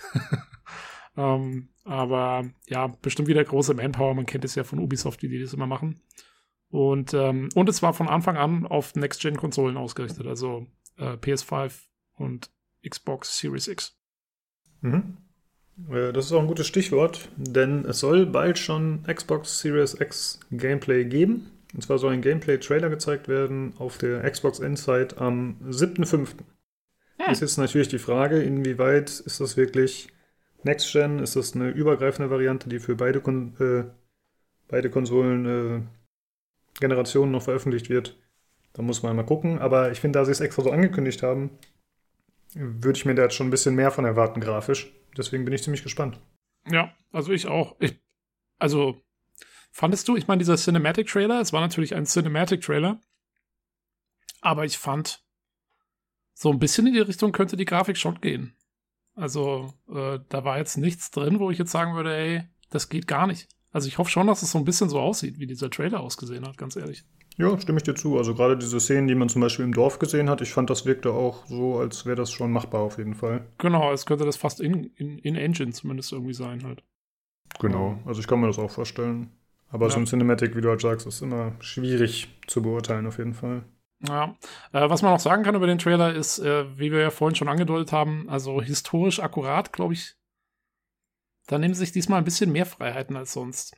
Ähm, hab ich so das Gefühl.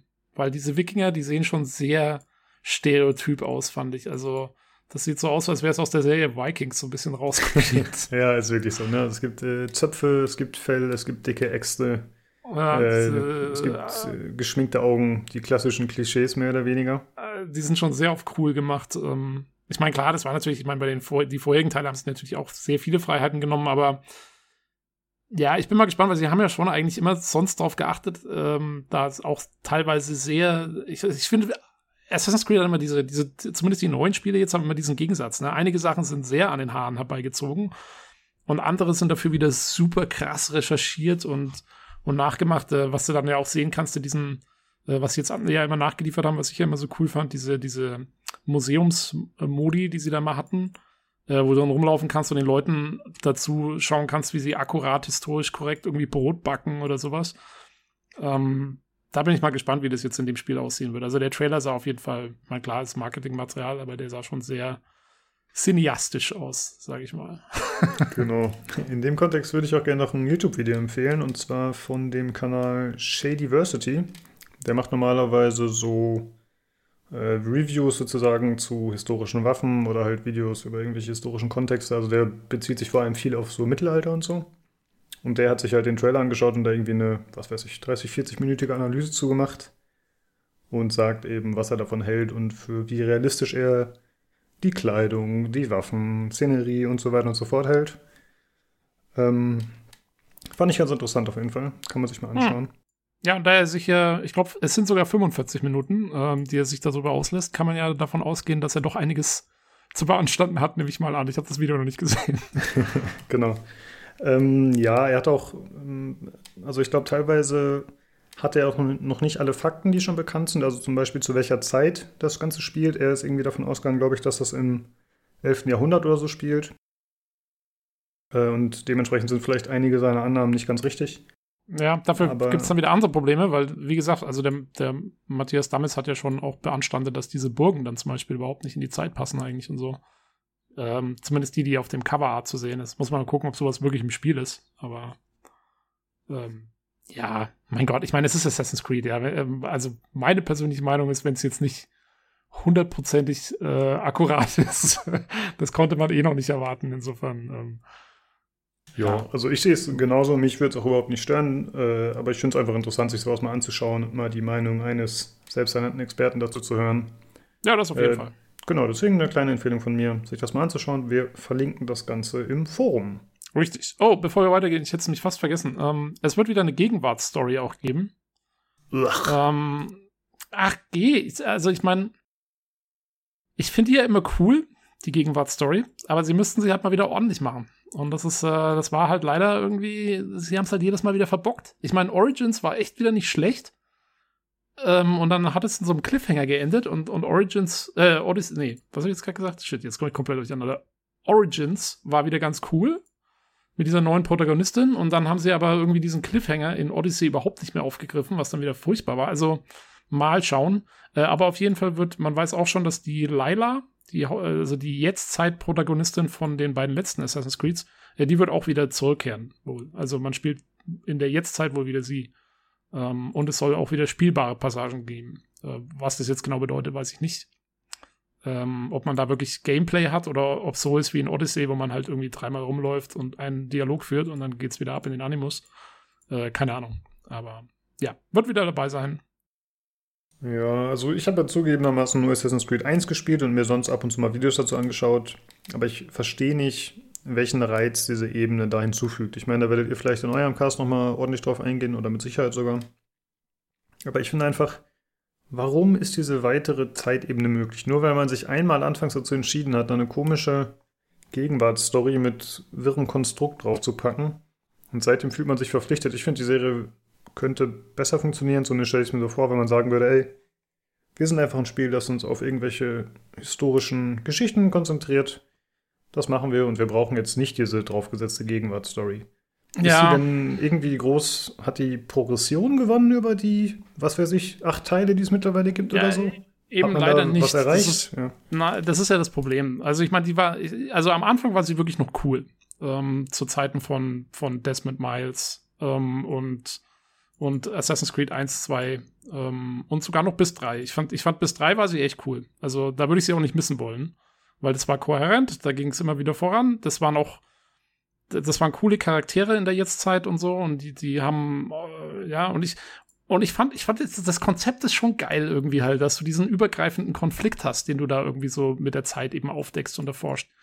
Das war schon echt cool. Das Problem war, dass sie ab Black Flag ähm, wirklich nur noch Mist gemacht haben in, in, in dieser, in, auf dieser Meta-Ebene. Also wirklich nur noch völlig belanglose Sachen. Und wie du sagst, da ging es dann, das hat überhaupt nichts mehr irgendwie gebracht für diese, also das hat, ja, das war total aufgesetzt und so. Und also das Schlimmste war echt in, in, in, äh, in, in Unity hat es den absoluten Tiefpunkt gehabt, wo das Ende ist dann wirklich, dass die dann sagen, ja, so, äh, schön, dass du alles aufgedeckt hast, ähm, stellt sich raus, äh, das, was wir die ganze Zeit gesucht haben, weil es geht ja immer darum, dass die dann was suchen in der Jetztzeit und deswegen diese Vergangenheitssachen er äh, erkunden. Ja, ach, das ist da schon seit ungefähr 500 Jahren nicht mehr und äh, war alles für die Katz. Aber trotzdem, danke. also, okay. Ja, das ist halt so richtig blöd. Aber ähm, ja, mein Gott, ich meine, ja, ich finde, ich finde, wenn man es jetzt weglässt und wenn man wirklich nur noch ein historisches Spiel machen will, dann, dann bräuchtest du es auch nicht mehr Assassin's Creed nennen. Ja, dann, dann kannst du auch ein neues Franchise aufmachen. Äh, da um, ähm. stimme ich dir auf jeden Fall zu, aber man weiß ja, dass die großen Angst haben, neue Franchises zu machen und man bleibt halt Ja. lieber bei einem bekannten Namen. Das ist ja, Ja, ich meine, ich denke halt, ja, ich finde schon, also solange es Assassin's Creed heißt, ja, es gehört schon irgendwie dazu, finde ich. Also jetzt ganz ohne, ich weiß nicht, ja, kannst du sicherlich machen, auf jeden Fall, aber hm, ja. Ich fände es halt cool, wenn sie wirklich mal jetzt die Stränge wieder so ein bisschen zusammenführen von dieser Lila-Story zum Beispiel. Weil die, also die war echt, ich meine, das war cool, das hat gut angefangen und wie gesagt, Odyssey hat es dann überhaupt nicht mehr aufgegriffen, was da dann los war, aber es hatte selber auch wieder einen coolen Twist eigentlich am Ende. Wenn sie es jetzt wieder fallen lassen und wieder was Neues anfangen, fände ich es echt blöd. Sie müssten mal einfach coole, diese Story weiterführen und das irgendwie zu was bringen, aber ob das passiert, da bin ich sehr skeptisch. Mhm. Ja. ja, man hat auch im Forum gemerkt, dass die Leute da sehr äh, zwiegespalten sind. Äh, der Lukas Schmidt hatte so eine kleine Kolumne geschrieben. Äh, er ist halt irgendwie langjähriger Assassin's Creed-Spieler und Fan, aber trotzdem hat er viel zu bemängeln gehabt.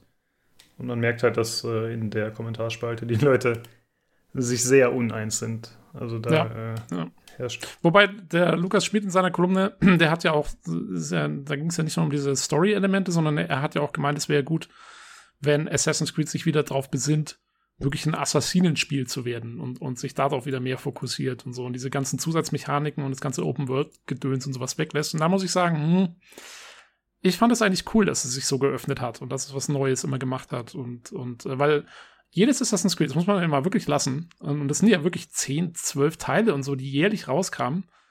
Äh, jedes Assassin's Creed war in sich gesehen sehr hochwertig. Ähm, abgesehen vielleicht von Unity, das zum Release so verbuggt war, aber dann später auch gut war.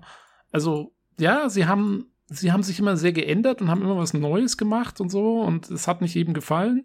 Aber als jemand, der wirklich alle Teile gespielt hat, kann ich sagen, was sie auch immer probiert haben, sie haben sich echt immer reingehängt und haben versucht, das so gut wie möglich zu machen und das merkt man in den Spielen an. Und das ist, das finde ich schon mal cool. Also und deswegen habe ich auch vor, mir Valhalla zu Release wahrscheinlich zu kaufen, weil ich gehe davon aus, dass das auch wieder in dem, was es machen will, es wird vielleicht wieder irgendwas Sachen machen, die jetzt nicht jedem gefallen, vielleicht auch mir nicht gefallen, aber ich gehe davon aus, dass sie das, was sie machen, wieder versuchen, hochwertig umzusetzen und das ist doch schon mal cool.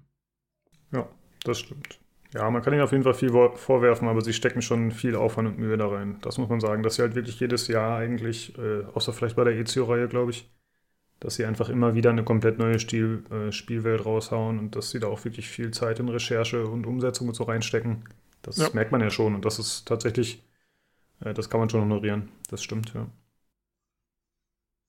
Jo, aber wie gesagt, da wird es dann den Special Cast geben, äh, in dem wir durch die ganze Reihe mal durchgehen und äh, mal darüber philosophieren, was besser geworden ist, was schlechter geworden ist. Ähm, und vielleicht hoffentlich ein paar kontroverse Standpunkte mit an den Start bringen.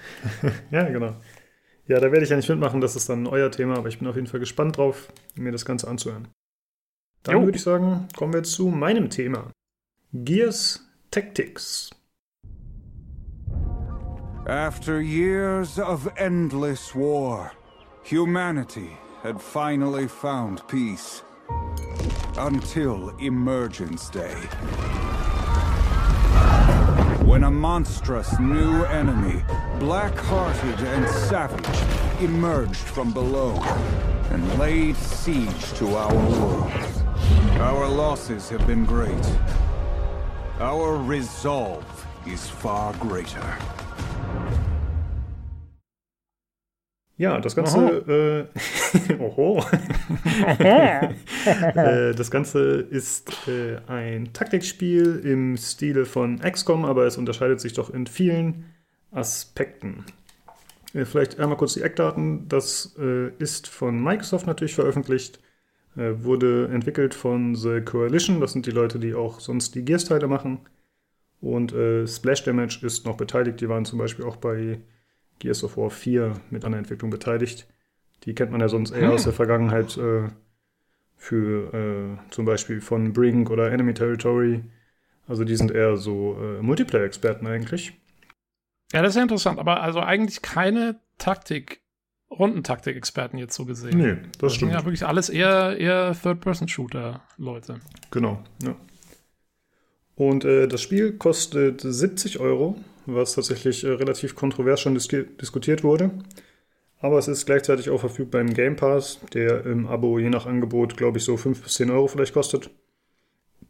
Und äh, da kann man das dann dementsprechend günstig spielen, aber hat es natürlich dann nicht dauerhaft in der Bibliothek. Meiner Meinung nach reicht es, das einmal durchzuspielen, aber da gehe ich dann gleich noch ein bisschen drauf ein. Das Ganze gibt es für PC und Xbox One äh, und die Spielzeit beträgt etwa 30 Stunden. Ich habe bisher so 10 Stunden ungefähr gespielt. Äh, ich bin beim zweiten von vier Kapiteln und ich habe auf den zweiten von vier Schwierigkeitsgraden gespielt ohne Iron Man. Das heißt, ich kann wieder laden, wenn ich möchte. Auch wenn ich das jetzt nicht äh, abused habe, das Feature, aber tatsächlich ist das Spiel auch nicht so schwer wie XCOM. Äh, einmal zur Story. Äh, achso, Tobi, bist du mit äh, Gears of War vertraut so mit der Story ungefähr? Nicht, oder? Nicht sondern also ich kenne so die groben Eckdaten. Ich weiß, dass die, ähm, dass die Menschen in fetten Kampfanzügen diese Locust-Plage da bekämpfen auf diesem Planeten und so. Ähm, aber damit hat sich's auch. Ich habe den ersten Teil ähm, mal irgendwann angespielt, aber ich hatte, glaube ich, darf ich das im Podcast sagen? Ich hatte, glaube ich, irgendeine gecrackte Version, wo, es, wo man da nicht speichern konnte, weil das doch damals diesen Microsoft, wie ist das da? Games for Windows Live. Alter, ja, genau. Ähm, ja, und dann äh, habe ich mal so die ersten paar Minuten angespielt, konnte da nicht speichern, dann habe ich es wieder gelassen. Okay. das ist mein Berührungspunkt mit Gears. Ja, ähm, ja, Gears of War war ja damals äh, indiziert, mindestens der erste Teil. Mittlerweile äh, ist das nicht mehr so, die wurden nochmal nachträglich geprüft. Und ich habe den ersten Teil auf PC mindestens dreimal durchgespielt. Ich fand es damals richtig cool, weil es einfach badass war. Es war gritty, es war düster. Und ich fand auch das Third-Person-Decken-Shooter-System revolutionär. Heute hängt es mir zum Hals raus, aber tatsächlich hat Gears of War das Ganze ja hm, vielleicht nicht begründet, aber zumindest salonfähig gemacht und einfach äh, so gut ausgearbeitet präsentiert, dass danach sehr viele versucht haben, das zu kopieren, auch mit der Unreal Engine 3. Und äh, Gears Tactics äh, ist ein Prequel, das heißt, es spielt noch vor dem ersten Teil. Äh, es setzt da ein, äh, also es, äh, das spielt auf dem Planeten Sarah auch und es gab anscheinend einen ein Bruderkrieg sozusagen, also Menschen haben gegeneinander gekämpft und dann kommen aber die Locusts aus der Erde. Und äh, ja, das sind halt diese, ja, äh, das sind glaube ich, äh, wenn ich das richtig verstanden habe, sind das tatsächlich genmanipulierte Menschen oder so ähnlich. Das wusste ich vorher gar nicht. Ich dachte immer, das wären Aliens. Ja. Okay. Spoiler und äh, die äh, kämpfen dann eben gegen die Menschen und versuchen die zu unterjochen. Und allen voran haben die den äh, Ukon, das ist der Oberbösewicht sozusagen, das ist irgendwie auch so ein äh, ja, Mad Scientist, sag ich mal. Und äh, man selbst äh, spielt äh, mehrere Hauptcharaktere, aber zu, äh, hauptsächlich oder, oder vor allem voran ist das der Gabe Diaz, der eigentlich bei den Cox, also das ist diese Organisation, die die Gears ja, anstellt sozusagen, der ist da im Fuhrpark angestellt und will da einfach nur seine ruhige Kugel schieben, aber dann wird er natürlich, wie das immer so ist, in den Krieg mit hineingezogen, obwohl er nicht möchte. Hm. Das ist so, äh, ja, die, der Ausgangspunkt der Story. Das ist das der Typ, der sich selber degradiert hat? Dass er irgendwie, weil er keinen Bock mehr gehabt hat, irgendwie, der irgendwie Colonel war und dann äh, sich selber irgendwie zum Sergeant oder sowas degradiert hat, damit er wieder mitmischen kann oder irgendwie sowas? Das weiß ich nicht, ob er sich selbst degradiert hat, aber er wollte zumindest nicht mehr kämpfen. Das ist auf jeden Fall klar geworden. Ich, äh, ah, okay. nee, dann ist das, glaube ich, nicht, weil der andere, den ich meine, der, der hat es anscheinend gemacht, damit er wieder kämpfen kann. Meinst du Markus Phoenix? Nicht mehr hinter dem Schreibtisch. Vielleicht. Ist das der Markus Phoenix? Ich weiß es nicht. Ja, äh, sorry, ich äh, laber hier irgendwas rein. Kein Problem. Ja, ich muss sagen, ich bin auch nicht so hart im Gears-Universum drin. Ich, find's, ich fand es äh, immer ziemlich cool tatsächlich, aber da das ja dann hauptsächlich Konsolenspiele waren, äh, bin ich mit der Story nicht so verbandelt. Äh, dann äh, kommen wir mal zur Präsentation. Die finde ich tatsächlich hervorragend, muss ich sagen. Mhm. Äh, das liegt einfach daran, dass es einfach Gears of War ist, wie man es kennt. Obwohl es bei mir irgendwie schon äh, über zehn Jahre her ist, dass ich Gears of War 1 gespielt habe. Wie gesagt, ich habe es mehrfach durchgespielt, aber ich habe direkt die Sachen wiedererkannt. Ja? Also man hat äh, die typischen Gegner, die Locusts, die man kennt. Äh, man hat nicht nur die Rasse, sondern auch die typischen Gegnerarten. Also es gibt die Boomer, das sind die Fetten mit dem Raketenwerfer. Es gibt die Grenadiere okay, mit den Shotguns. okay, Boomer. Geil. Hat komplett neue Bedeutung, habe ich gar nicht gemerkt. Stimmt. Heutzutage äh, sind Boomer noch unbeliebter als damals. Dann äh, gibt es äh, die Kleinen, die, äh, wie heißen die? Gregs oder so, keine Ahnung, so halt so kleine, die auf einen zustürmen. Es gibt halt äh, die typischen Gegner, die man kennt und die haben auch die gleiche Bewaffnung. Und man selbst hat auch die gleiche Bewaffnung. Das heißt, man hat zum Beispiel den Lancer, eine der ikonischsten Waffen überhaupt. Äh, man kennt ja das Bild von Cliffy B, wie er damit posiert. Also das ist das äh, Assault Rifle mit der Kettensäge mhm. vorne dran. Ja. Man hat die typischen Granaten, die es damals gab. Das war in Gears of War so, wenn man die wirft, dann äh, schwingt man die so, äh, die hängen an so einem kleinen Seil und dann hatte man immer diesen Bogen, diese Flugbahn, die einem angezeigt wurde mit so einem digitalen Signal. Und das hast du jetzt hier zum Beispiel auch. Du kannst mit den okay. Granaten die Löcher zumachen, wo die Gegner rauskommen, wie es auch damals in Gears of War 1 war und auch in den Nachfolgeteilen. Du hast die gleichen Animationen teilweise. Du kannst die Gegner zersägen. Es gibt die brutalen Finisher mit diversen Waffen. Also es ist wirklich, äh, die Sounds sind die gleichen.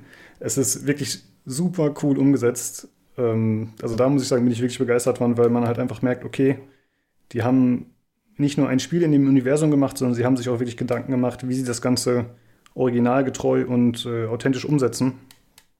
Und das finde ich echt cool. Weil ich finde das. Ja, äh, nee, das ist schon nicht schlecht, weil das ist, glaube ich, auch nicht so einfach, ne? Ähm, sozusagen vom Shooter auf so ein Notentaktik-Ding umzusetzen und die Atmosphäre zu erhalten. Genau, das äh, glaube ich auch, ähm, dass das vielen dann nicht so gut gelingt. Und äh, genau, die Musik passt auch dazu. Die Optik, äh, die Grafik ist auch äh, passend. Die Grafik ist auch ziemlich gut, muss ich sagen. Ähm, sie ist jetzt nicht äh, super krasses High-End-Niveau, aber es ist einfach eine gute, ansprechende Grafik. Und vor allem bietet sie eine extrem gute Performance. Also das Spiel lief bei mir immer wunderbar flüssig, während ja zum Beispiel XCOM, was genau wie letzte Folge, wird XCOM heute öfter mal wieder zum Vergleich erhalten müssen, vielleicht auch zweimal zu oft, aber das ist dann halt so.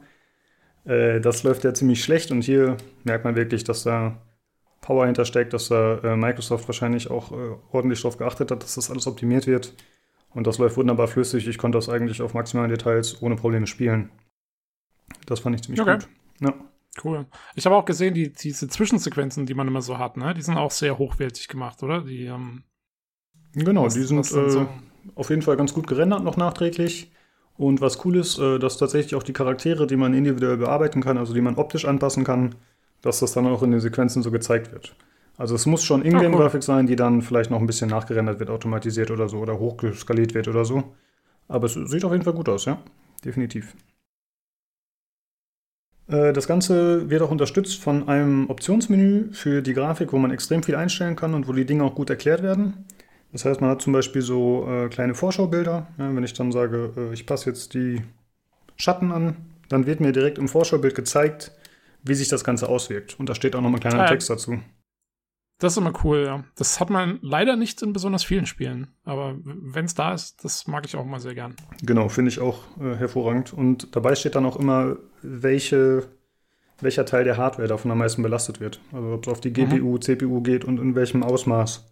Und das äh, finde ich doch ist sehr hilfreich, weil sonst ist man halt immer zugange, okay, jetzt muss ich mir hier irgendwie einen Guide raussuchen ein Tweak-Guide online, wo steht, welche Sachen ich am besten reduziere, wenn mein Computer das nicht so gut stemmen kann. Ja, hast du einen Benchmark? Äh, Benchmark gibt's auch, ja. Ah, cool. Okay. Ja, da ist ja wirklich alles drin.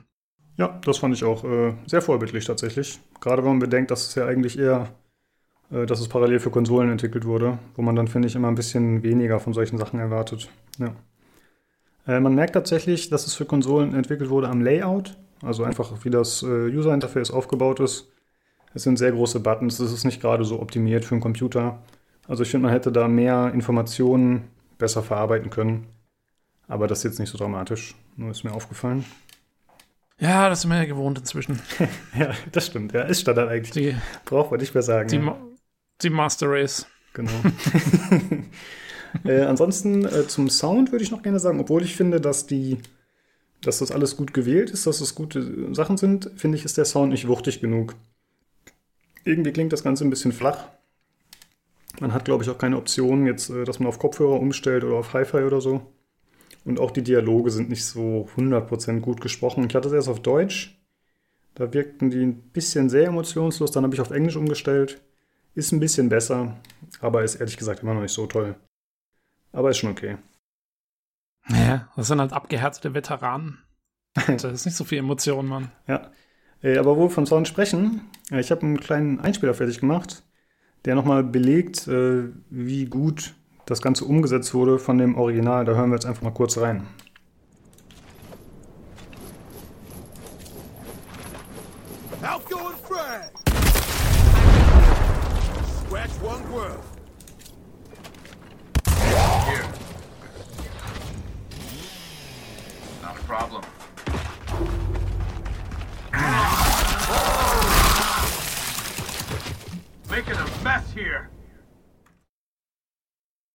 Ja, mh, wie gesagt, wenn man die Teile gespielt hat, dann hat man da auf jeden Fall einige Sounds erkannt. Und äh, das finde ich super cool. Das äh, ist echt gut gelungen. Dann äh, würde ich sagen, nachdem wir die Präsentation haben, kommen wir mal zum Gameplay. Mhm, ich will nur kurz sagen, ähm, es gibt ja auch ein Text-to-Speech-Feature. äh, ja, das gibt es tatsächlich. äh, das hat ein bisschen unfreiwillige Komik versprüht. Ja, man hat halt in den Optionen die Möglichkeit zu sagen, okay, ich kann aus irgendeinem Grunde nicht richtig lesen äh, oder ich muss äh, hören, dass äh, mir vorgelesen wird, was in dem Spiel los ist. Äh, zugegebenermaßen weist das Feature darauf hin, dass das auf die englische Version optimiert ist. Äh, und ich habe auch die ja auf Englisch tatsächlich gespielt. Aber ich glaube, dass, oder unsere Vermutung war, dass irgendwie dieses Text-to-Speech-Feature auf die deutsche Windows-Version oder so zugreift. Und deswegen ist der Bot, der das vorliest, ist deutsch, aber er versucht, englische Sachen vorzulesen. Und dadurch entstehen teilweise ziemlich lustige Sachen und wir hören da auch noch mal kurz rein jetzt. 4-4. Snap, Fraggrenade. Unlimited. Explosive Z can be used for crowd control or to close enemy airholes. Acknowledged. Overwatch, Kloak. Ja, also es war halt einfach unfreiwillig komisch und ich habe das Feature auch ein bisschen zu lange genutzt und habe mir das Spiel fast ein bisschen kaputt gemacht dadurch, weil ich mir einfach immer nur diese bescheuerten Ansagen angehört habe. Wenn er dann zum Beispiel irgendwie äh, fast in so einen Ossi-Dialekt verfällt, wenn er Cloak nicht aussprechen kann und Kloake sagt. Der Klo die Kloake. Ja, Er hat die Kloake aktiviert. ja, das ist Ähm, wirklich. ja, sehr erwachsen, Lukas. Super, ja, finde ich gut, dass du das ja, äh, ich hatte da viel, sehr viel Spaß mit. Und es ist dann auch so, dass er, äh, er, kann, er kann zum Beispiel äh, Zahlen kann er vorlesen, denn ja, wie gesagt, er ist eigentlich Deutscher, der Bot. Und da sagt er halt, äh, anstatt you will do 40% damage, sagt er, you will do 40 Prozent Damage und solche Sachen. Also, ihr, ihr habt es ja selbst gehört gerade, es ist einfach nur behämmert, wirklich. Äh, ich, als, äh, ich als einäugiger Brillenträger finde es immer wieder schön, wenn man äh, so Seehilfen-Geschichten äh, im richtigen Kontext sieht. Ich, ich frage mich auch, ob das ernsthaft hilfreich ist. Also, ich meine, ey, ich finde schon mal lobenswert, dass sie es eingebaut haben. Und auf, die, in, auf Englisch wird es ja wahrscheinlich besser funktionieren. Aber der. Ja, Mhm. und immerhin ist es ein Rundentaktikspiel, wo du Zeit hast, dir den ganzen Scheiß anzuhören. Ich meine, ähm, ich glaube jetzt irgendwie in einem Echtzeitstrategiespiel oder so wäre es jetzt weniger hilfreich. Aber vielleicht bei Rundentaktik ähm, noch am ehesten. Ja, Ja, ich stimmt. weiß auch nicht. Wahrscheinlich ist es einfach auf Leute ausgelegt, die partiell sehen können oder so, die dann halt aber so kleine Texte nicht lesen können oder so. Es wird schon für irgendwen hoffentlich hilfreich sein und wie gesagt, lobenswert, dass sie es getan haben. Ja, äh, dann, wie gesagt, würde ich sagen, kommen wir mal zum Gameplay. Ähm, also erstmal muss man sagen, das Ganze ist deutlich weniger umfangreich als ein XCOM. Äh, es ist äh, ja länger als zum Beispiel jetzt äh, das Chimera Squad, das wir letzte Woche besprochen haben, aber einfach die Tiefe wie bei XCOM ist nicht gegeben. Es gibt äh, handgebaute Level, äh, zumindest gehe ich davon aus, also das ist nicht irgendwie zufallsbasiert wie bei XCOM. Es gibt keine Zufallsmissionen, die da sind. Äh, auch die Missionen sind, äh, also die Ziele, die man erfüllen muss, sind immer vorgegeben. Das heißt, das wird wahrscheinlich keinen Wiederspielwert bieten. Äh, wie gesagt, ich bin jetzt beim zweiten von vier Akten. Das heißt, ich bin vielleicht, keine Ahnung, ich bin auf jeden Fall noch nicht so weit. Ich habe jetzt irgendwie 10 Stunden gespielt, von 30 oder so ein Drittel bin ich durch ungefähr vielleicht. Und äh, die Missionstypen fallen auch immer relativ ähnlich aus. Da gab es auch schon Kritik äh, bei dem Test bei pcgames.de von Matthias Dammes. Der meinte, das wäre ein Problem. Ich habe es bisher noch nicht so wahrgenommen, dass es so schlimm ist, aber ich kann mir vorstellen, dass es auf die längere Spielzeit dann ein bisschen nerviger wird. Und er meinte auch, dass die Spielzeit unnötig gestreckt wird mit Nebenmissionen. Denn Nebenmissionen sind Pflicht. Man kann Nebenmissionen hier nicht überspringen. Das ist ein bisschen strange. Also die heißen halt Nebenmissionen, aber eigentlich musst du eine davon immer mindestens machen. Ich wollte gerade fragen, wieso heißen die Nebenmissionen? Weiß ich gar nicht. Aber ja, ist halt einfach so. Und äh, ansonsten gibt es halt äh, so diverse Missionstypen. Äh, zum Beispiel muss man öfter mal Gefangene befreien, man muss äh, Kontrollpunkte einnehmen und halten. oder auch einfach Ziele zerstören. Also die sind äh, oft ähnlich, aber dadurch, dass die Level eigentlich, äh, wie gesagt, von Hand gebaut sind, dass es eigentlich meist einen Twist gibt, zum Beispiel ist es manchmal so, dass dich irgendwelche Bomber verfolgen und du musst dann innerhalb kurzer Zeit schnell vorrücken. Oder du hast ein Rundenlimit manchmal, was aber zum Glück nicht so oft vorkommt. Oder eben andere Modifikatoren, die dazu führen, dass das, finde ich, nicht zu langweilig wird. Ich fand es schon okay. Ähm, vom ja, ich glaube, ähm, wenn ich das richtig verstanden habe vom, vom Matthias, ähm, bezog sich die Kritik auch sehr stark aufs Ende des Spiels. Ähm, also ich habe den, den Games Aktuell Podcast gehört und er meinte, ähm, äh, es wäre halt dann irgendwann wäre es so, dass das halt irgendwie wohl von der Story her auch irgendjemand meint, so ja, wir müssen jetzt hier den platt machen und dann müssen wir hin und das muss jetzt hier laufen, zack, zack, zack. Und dann äh, das nächste, was passiert, ist, dass du so ein Bildschirm kriegst, so ja, jetzt mach erst mal hier die fünf Nebenmissionen oder irgendwas. okay. Ähm, ja. Das kommt wohl irgendwann vor und dann nervt es irgendwann. Ja, mal schauen, ob es mir später auch so gehen wird, aber äh, grundsätzlich finde ich sowas meist nicht so schlimm. Ich finde, man hat sich so ein bisschen dran gewöhnt, dass Spieler einem immer suggerieren, alles müsse, ist super dringend und man sei der Einzige, der Held, der das lösen kann.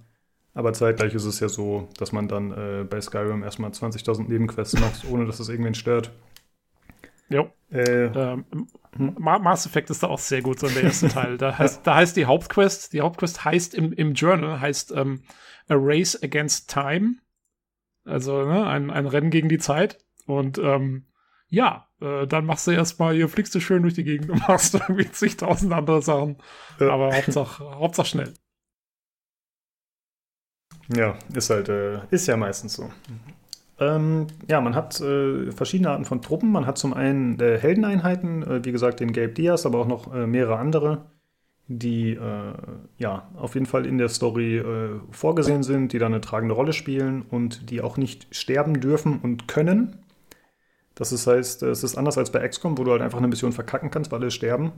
Das ist hier nicht möglich. Wenn einer deiner Helden stirbt, dann bist du gezwungen, die Mission neu zu starten. Mhm. Was natürlich äh, für ein sehr anderes Spielgefühl direkt sorgt. Äh, es gibt nur Permadeath für die äh, ja, Soldaten, die man anheuert, irgendwelche Rekruten. Und die sind natürlich auch relativ einfach ersetzbar.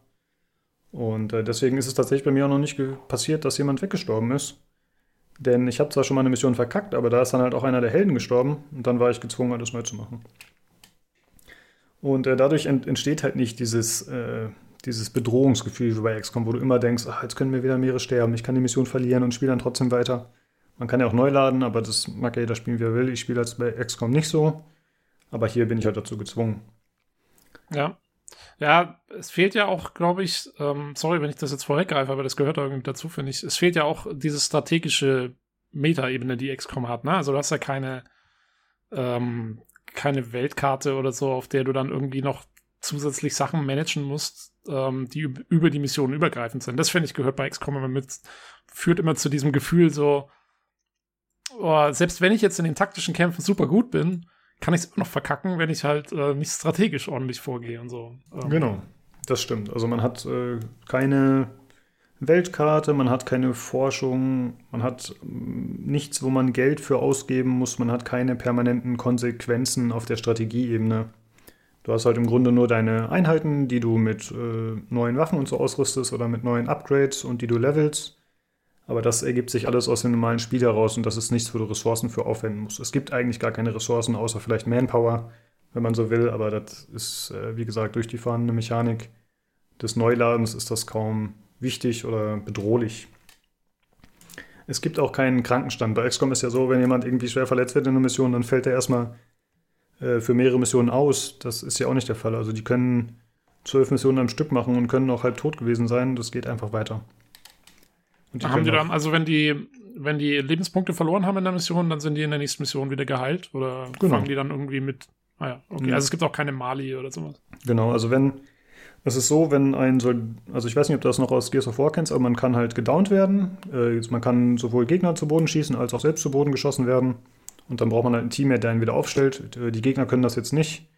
Aber man selbst kann halt wieder äh, mit anderen Truppen sich wieder aufrichten. Und dann bedeutet das für die laufende Mission, dass man eine reduzierte Maximal-HP hat. Also man hat halt so äh, vier Lebenspunkte oder vier, ja, vier Abschnitte im Lebensbalken und wenn man halt einmal down geht und wieder aufgestellt wird, dann hat man nur noch drei für diese Mission. Das heißt, äh, das wird dann mhm. immer weiter reduziert, aber du kannst halt, also eine Einheit sterben zu lassen, ist relativ schwierig tatsächlich. Ja. Hast du sowas wie Objekte, sowas wie Medkits oder so, dass du die Leute wieder heilen kannst? Ja, es gibt äh, verschiedene Klassen und eine davon ist der Medic. Der hat äh, Granaten, mit denen er andere heilen kann und er hat auch diverse Fähigkeiten, die dazu führen, dass Leute geheilt werden. Es gibt auch noch äh, Rüstungen oder, oder Ausrüstungsgegenstände, die einem Heilung äh, besorgen auf passivem Wege oder wenn man Gegner tötet oder so. Also da gibt es relativ viele Wege tatsächlich, wie man die Einheiten wieder heilen kann. Äh, in verschiedenen starken Ausmaß. Und es gibt auch keine verbrauchbaren Gegenstände. Also jetzt zum Beispiel äh, diese Heilgranaten oder auch reguläre Granaten. Davon hat man unendlich, nur die haben halt einen gewissen Cooldown. Äh, das heißt, das Ganze ist auf jeden Fall äh, in der Hinsicht deutlich einfacher als XCOM, würde ich sagen. Ja, neben dem Medic äh, gibt es noch Scouts, das sind halt so Kämpfer mit Shotgun. Dann gibt es noch so, ja, Schütze habe ich mal aufgeschrieben, das ist quasi so eine Unterstützungseinheit. Äh, dann gibt es den Heavy, der hat halt so eine Gatling Gun eher dabei und den Sniper, also fünf Klassen, zumindest die, die ich bisher gesehen habe. Ich glaube auch nicht, dass noch welche dazukommen. Und äh, die haben auch immer festgelegte Waffen. Also ich kann jetzt nicht sagen, dass der Scout, dass ich seine Shotgun durch einen Lancer ersetze. Das geht nicht. Der kann halt nur das benutzen, was er von Anfang an hat. Und äh, es gibt jetzt, also es gibt auch keine zwei Scouts, die unterschiedliche Ausrüstung haben. Es ist immer die gleiche Waffe auf jeden Fall. Äh, was ich ziemlich cool finde tatsächlich, sind die Kämpfe an sich.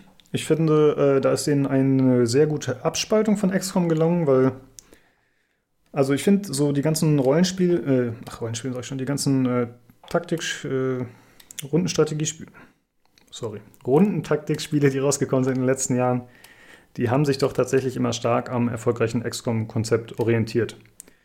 Äh, auch wenn es teilweise Unterschiede gab, war es oft auch einfach optisch orientiert. Also da denke ich jetzt zum Beispiel an dieses Kalter Krieg-Ding, wo mir der Name gerade nicht Mhm. einfällt. Das war einfach optisch. Phantom Doctrine. Genau, Phantom Doctrine, danke. Obwohl das eigene Ideen hatte, sah das äh, tatsächlich relativ ähnlich aus wie XCOM auf den ersten Blick. Und äh, auch bei anderen Spielen war es halt einfach so, dass Mechaniken übernommen wurden und äh, dass sich da so ein bisschen angebiedert wurde, was ja auch verständlich ist. Wenn was erfolgreich ist und gut funktioniert, dann macht man was ähnliches. Aber hier ist es wirklich so, dass einfach extrem viele eigene Ideen eingebaut wurden, die sich äh, gut in die Lore oder in das Universum einpassen und die auch Spaß machen. Und das finde ich sehr, sehr gut. Also ich äh, hoffe jetzt schon auf Teil 2 tatsächlich. Mhm. Ja, es ist ja ein bisschen actionreicher, sag ich mal. Oder es ist ja ein bisschen mehr auf Geschwindigkeit auch ausgelegt, oder? Oder, oder halt darauf, dass du irgendwie viel machst in den Runden. Genau. Wenn ich das richtig verstanden habe. Äh, während man ja bei anderen Spielen oft äh, nur zwei, Bewegung, äh, zwei Aktionspunkte zum Beispiel hat und wobei, wo Schüsse dann bei XCOM die Runde beenden, ist es hier so, dass du deutlich flexibler bist. Du startest mit drei Aktionspunkten und du kannst die äh, aufwenden, wie du möchtest. Du kannst dreimal laufen, du kannst dreimal schießen, du kannst äh, laufen, schießen, laufen oder wie auch immer. Du kannst sie komplett frei kombinieren. Und das, Das finde ich schon mal sehr cool. gut. Ja, Ja, also weil das hat mich ehrlich schon bei XCOM ein bisschen genervt, dass ich zwar zwei Aktionspunkte habe, aber wenn ich dann schießen will, das automatisch die Runde beendet. Ich habe das auch nie verstanden, was da der Sinn dahinter ist. Dass man nicht erst schießen und dann laufen kann, wenn man will oder so. Ja, manche cool. Klassen können das ja, aber genau, grundsätzlich, ich- warum weiß ich auch nicht. Aber hier ist es halt wirklich komplett frei. Und äh, du hast auch die Möglichkeit, dass du dir Aktionspunkte dazu gewinnst. Sei es durch Fähigkeiten, also zum Beispiel der Sniper, sagen wir mal, hat eine Fähigkeit. Äh, wenn du jetzt einen Gegner tötest mit diesem speziellen Schuss, der einen Cooldown von drei Runden hat, dann kriegst du zwei extra Aktionspunkte. Und äh, so hat eigentlich jede Klasse die Möglichkeit, sich zusätzliche Aktionspunkte zu gewinnen oder auch Aktionspunkte mit Teammates zu teilen, also weiterzugeben. Und äh, ich hatte ja vorhin schon gesagt, man kann Gegner, äh, ja, wenn man die, also wenn man die über eine gewisse Threshold nur anschießt und die sind, äh, die gehen zu Boden, also entweder spratzen sie halt komplett wie in Trepang 2 und wie man es auch aus Gears kennt, oder aber sie gehen halt nur zu Boden. Das heißt, äh, sie bluten innerhalb von drei Runden oder so aus, aber du kannst sie dann auch manuell sozusagen erledigen. Und das ist dann so eine Execution. Dann schickst du halt einen deiner Leute dahin, der, keine Ahnung, je nach Waffe macht er dann eine bestimmte Animation. Sagen wir, jetzt zertritt ihm den Kopf und dann hat man äh, für alle Teammates, außer diesen einen, der die Exekution gemacht hat, bekommt man einen zusätzlichen Aktionspunkt für die Runde.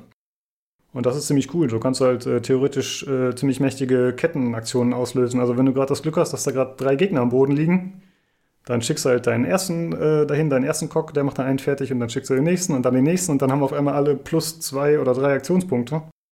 Und das ist halt ziemlich cool. Das äh, macht auch Spaß, so auszubaldowern, wie versuche ich die Leute richtig zu bewegen und wie versuche ich sie immer voneinander profitieren zu lassen. Das ist echt gut gelungen. Ja, das ist bestimmt cool. Also ich kann mir auch vorstellen, das ist bestimmt voll äh, rewarding irgendwie. Ja, dann äh, fühlt sich bestimmt voll gut an, oder? Wenn Ja. du äh, wenn du da mal irgendwie, was weiß ich, so 20 Aktionspunkte rausholst und dann jedes, Genau. die, das- die halbe Map irgendwie in einem, in einem Zug machst oder sowas. Ja. Richtig. Und äh, Aktionspunkte sind auch tatsächlich äh, außerhalb von der laufenden Runde äh, interessant. Denn wenn ich meine Einheiten auf Overwatch stelle, dann äh, bestimmt die Anzahl der verbleibenden Aktionspunkte, die sie hatten, wie oft sie schießen. Bei XCOM ist es ja so, äh, du setzt eine Einheit auf Overwatch und dann schießt sie im 360-Grad-Winkel, wo sie den Gegner sehen kann, automatisch bei einem Gegner, der in ihren Wirkungsbereich kommt. Hier ist es so, dass sowohl du als auch die Gegner wenn Sie jemanden auf Overwatch stellen, dass man einen Kegel festlegt, also einen Bereich, der abgedeckt ist. Bei äh, XCOM hat es auch, äh, Killzone nennt sich das da, ist eine andere Fähigkeit. Aber im ja, der Prinzip, Sniper hat es. genau. Und das hast du halt hier immer. Und äh, das Mhm. ist ziemlich cool, finde ich, denn das äh, öffnet andere technische oder taktische Möglichkeiten. Und auch die Gegner müssen sich natürlich ein bisschen anders verhalten. Und äh, das äh, hat mir ziemlich Spaß gemacht tatsächlich. Und ich äh, fand, das ist eigentlich eine ganz gute Mechanik. Kannst du dann, wenn der Gegner so einen Overwatch-Kegel hat, ähm, kannst du dann sehen, wenn du dran bist und deine Leute bewegen willst, ob du da jetzt reinläufst oder nicht? Oder weißt du das gar nicht? Also, Doch, ich sehe das. Ja. okay. Äh, das macht Also du kannst dich dann quasi so ein bisschen anschleichen, so wenn, wenn man so will. Genau, ich kann äh, das dann entweder umlaufen oder ich habe die Möglichkeit, äh, den Overwatch-Status von ihm zu unterbrechen. Das ist nicht so einfach wie bei XCOM. Bei XCOM ist es ja, äh, wenn ich einen Gegner anschieße, ist sein Overwatch-Status aufgehoben. Hier ist es so, es gibt mit der Pistole einen äh, Interruption-Shot oder sowas in der Richtung. Und wenn du den triffst, dann ist halt Overwatch beendet. Es gibt dann noch ein paar andere Fähigkeiten. Zum Beispiel hat äh, einer von den Vanguards, das ist so eine Unterstützungseinheit, der hat äh, die Möglichkeit, so einen Kampfschrei zu machen. Und dann im Radius von 10 Metern um ihn herum äh, werden alle Overwatch-Fähigkeiten oder alle Gegner werden interrupted, so nennt sich das, glaube ich. Dann werden halt äh, die Gegner aus der Deckung betrieben, Overwatch wird aufgehoben und anderes. Und eigentlich hat jede Klasse oder viele Klassen haben die Möglichkeit, Overwatch irgendwie aufzuheben. Was auch wieder ganz cool ist. Weil dann kann man halt äh, versuchen, sich gegenseitig zu unterstützen, sozusagen innerhalb der Einheit. Äh, man muss zugeben, dass das Ganze äh, dadurch deutlich leichter ist als äh, XCOM, würde ich sagen. Denn äh, ja, es ist besser vorhersehbar, man hat besseren Einfluss und selbst wenn man in, unter Overwatch steht, äh, ist es halt immer ziemlich klar. Bei XCOM ist es halt so, okay, jetzt ist der da hinten auf Overwatch, wird er wohl auf mich schießen. Dann später bei XCOM 2 gab es ja diesen Marker, der ihm gezeigt hat, wenn man da reinläuft. Dann war es ein bisschen besser. Ja, ich glaube, den gab es aber auch erst seit War of the Chosen. Das kann Oder sein. ich habe ihn, oder ich habe ihn übersehen bei meinem Playthrough. Das kann natürlich auch sein. Ich wusste es immer nicht.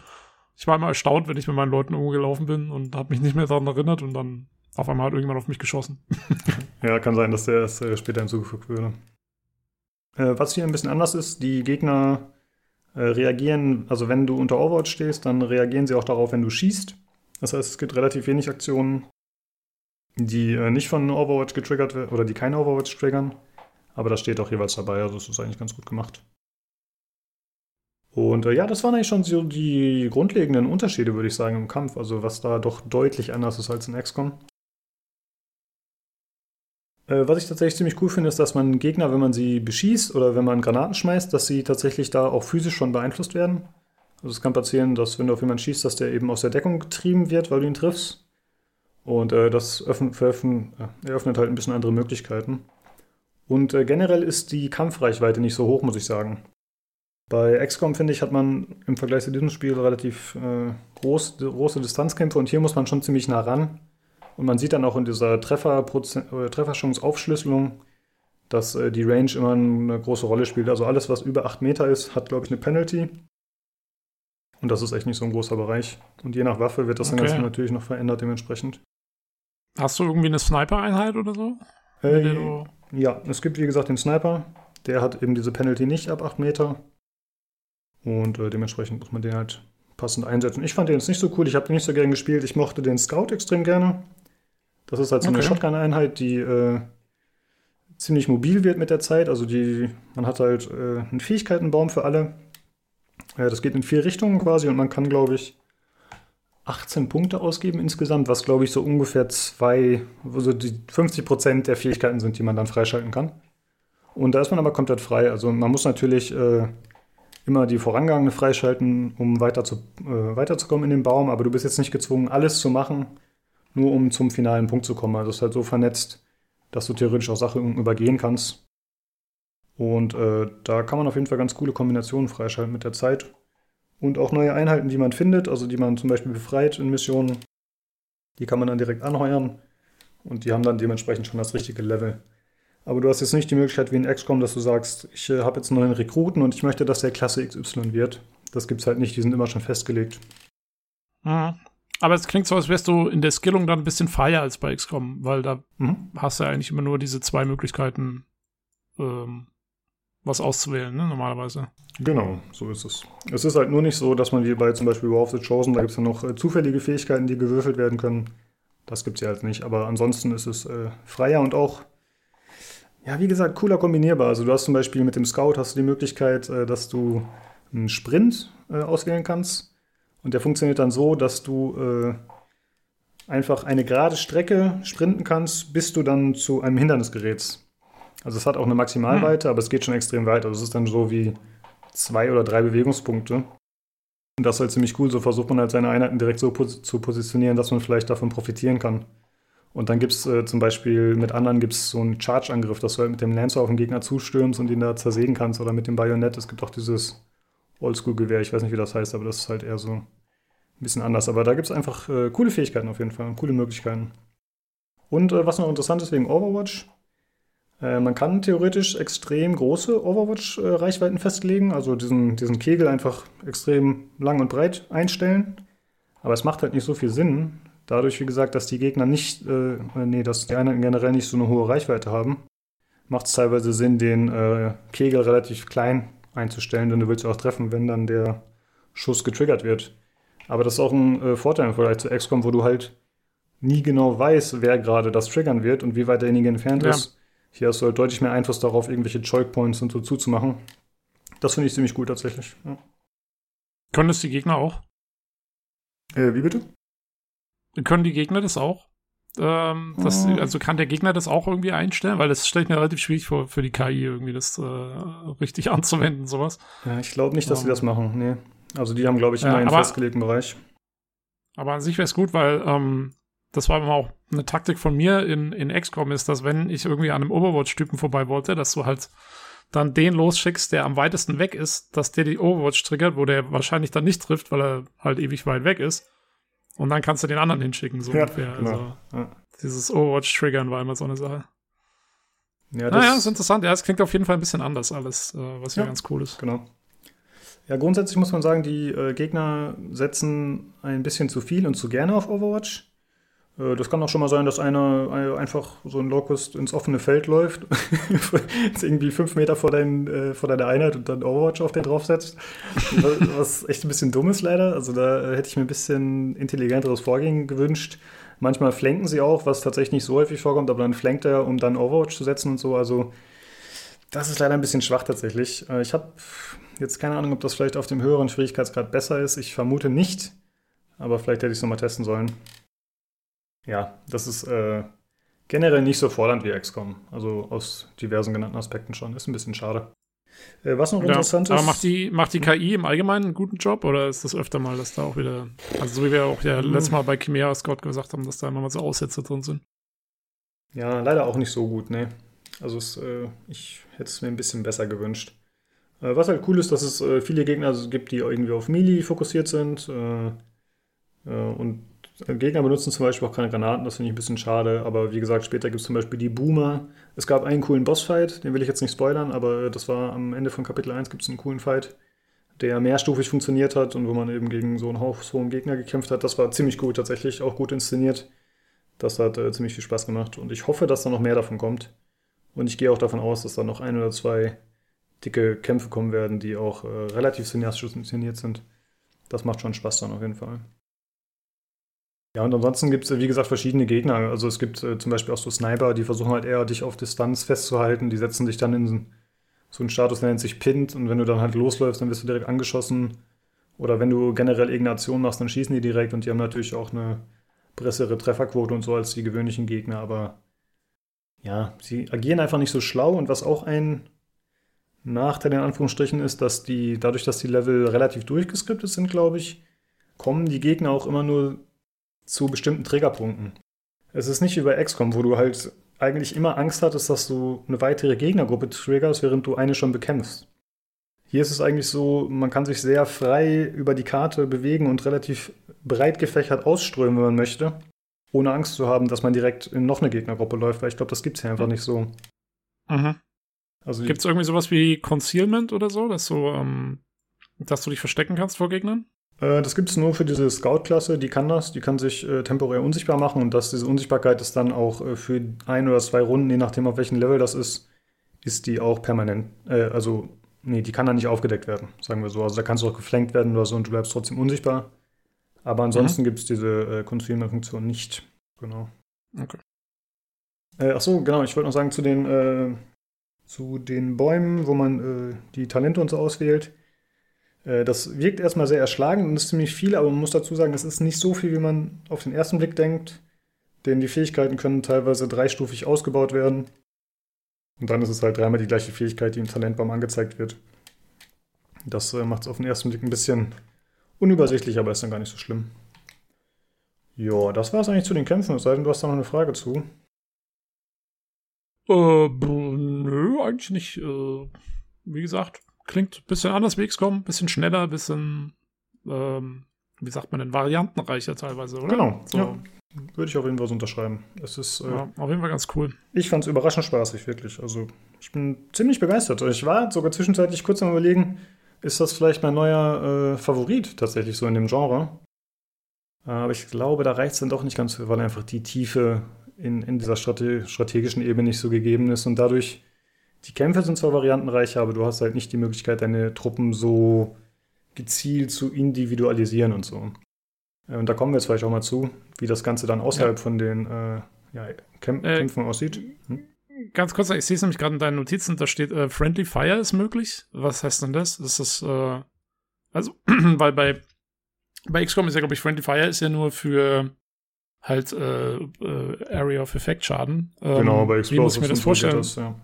Äh, ja, hier in dem Spiel ist es tatsächlich so, dass man auch seine eigenen Einheiten anschießen können, also äh, anschießen kann. Also generell kann halt die, äh, ja, kann halt was im Weg sein und es können eben auch eigene Einheiten im Weg sein. Ist mir nur einmal nicht passiert, aber ich habe tatsächlich einmal äh, einen meiner eigenen Leute zu Klump geschossen. Echt? Ja. Aber das wird dir dann auch nicht angezeigt, oder was? Das ist dann, man muss gucken, ähm, ob der im Weg steht. Äh, es gibt äh, bei dem, bei diesem, äh, bei der Aufschlüsselung, wo, worauf du jetzt zielst oder worauf du schießt, da steht dann immer zum Beispiel Obstructed Vision. Und ich glaube, das stand auch dabei. Ich glaube jetzt nicht, dass da explizit stand, dass eine meiner Einheiten im Weg ist. Und ich glaube auch, er hätte sie nicht treffen können. Also es ist mir auch nur einmal passiert. Aber ja, es kann okay. vorkommen. Und äh, natürlich äh, Granaten und so machen natürlich auch weiterhin wie bei XCOM auch bei den eigenen Schaden. Und da gibt es tatsächlich ja. auch keine Warnung. Also man schmeißt die einfach und dann merkt man, ups.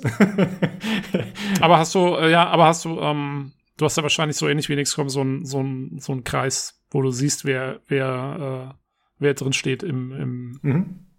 Bereich der Genau. Boah, mir fallen keine Worte ein, der, der, der affected ist. ja, ich bin heute irgendwie auch ein bisschen am Stammeln. Ich weiß auch nicht, was los ist. Vielleicht zu wenig Wasser Sorry. getrunken. Okay, Boomer, wir beide. Äh, ja. ja. also es wird genau, es hat halt den Radius, der anzeigt, äh, welche Einheit Schaden nimmt. Das wird auch tatsächlich ziemlich anschaulich gemacht. Also du hast halt immer die Lebensbalken der Gegner.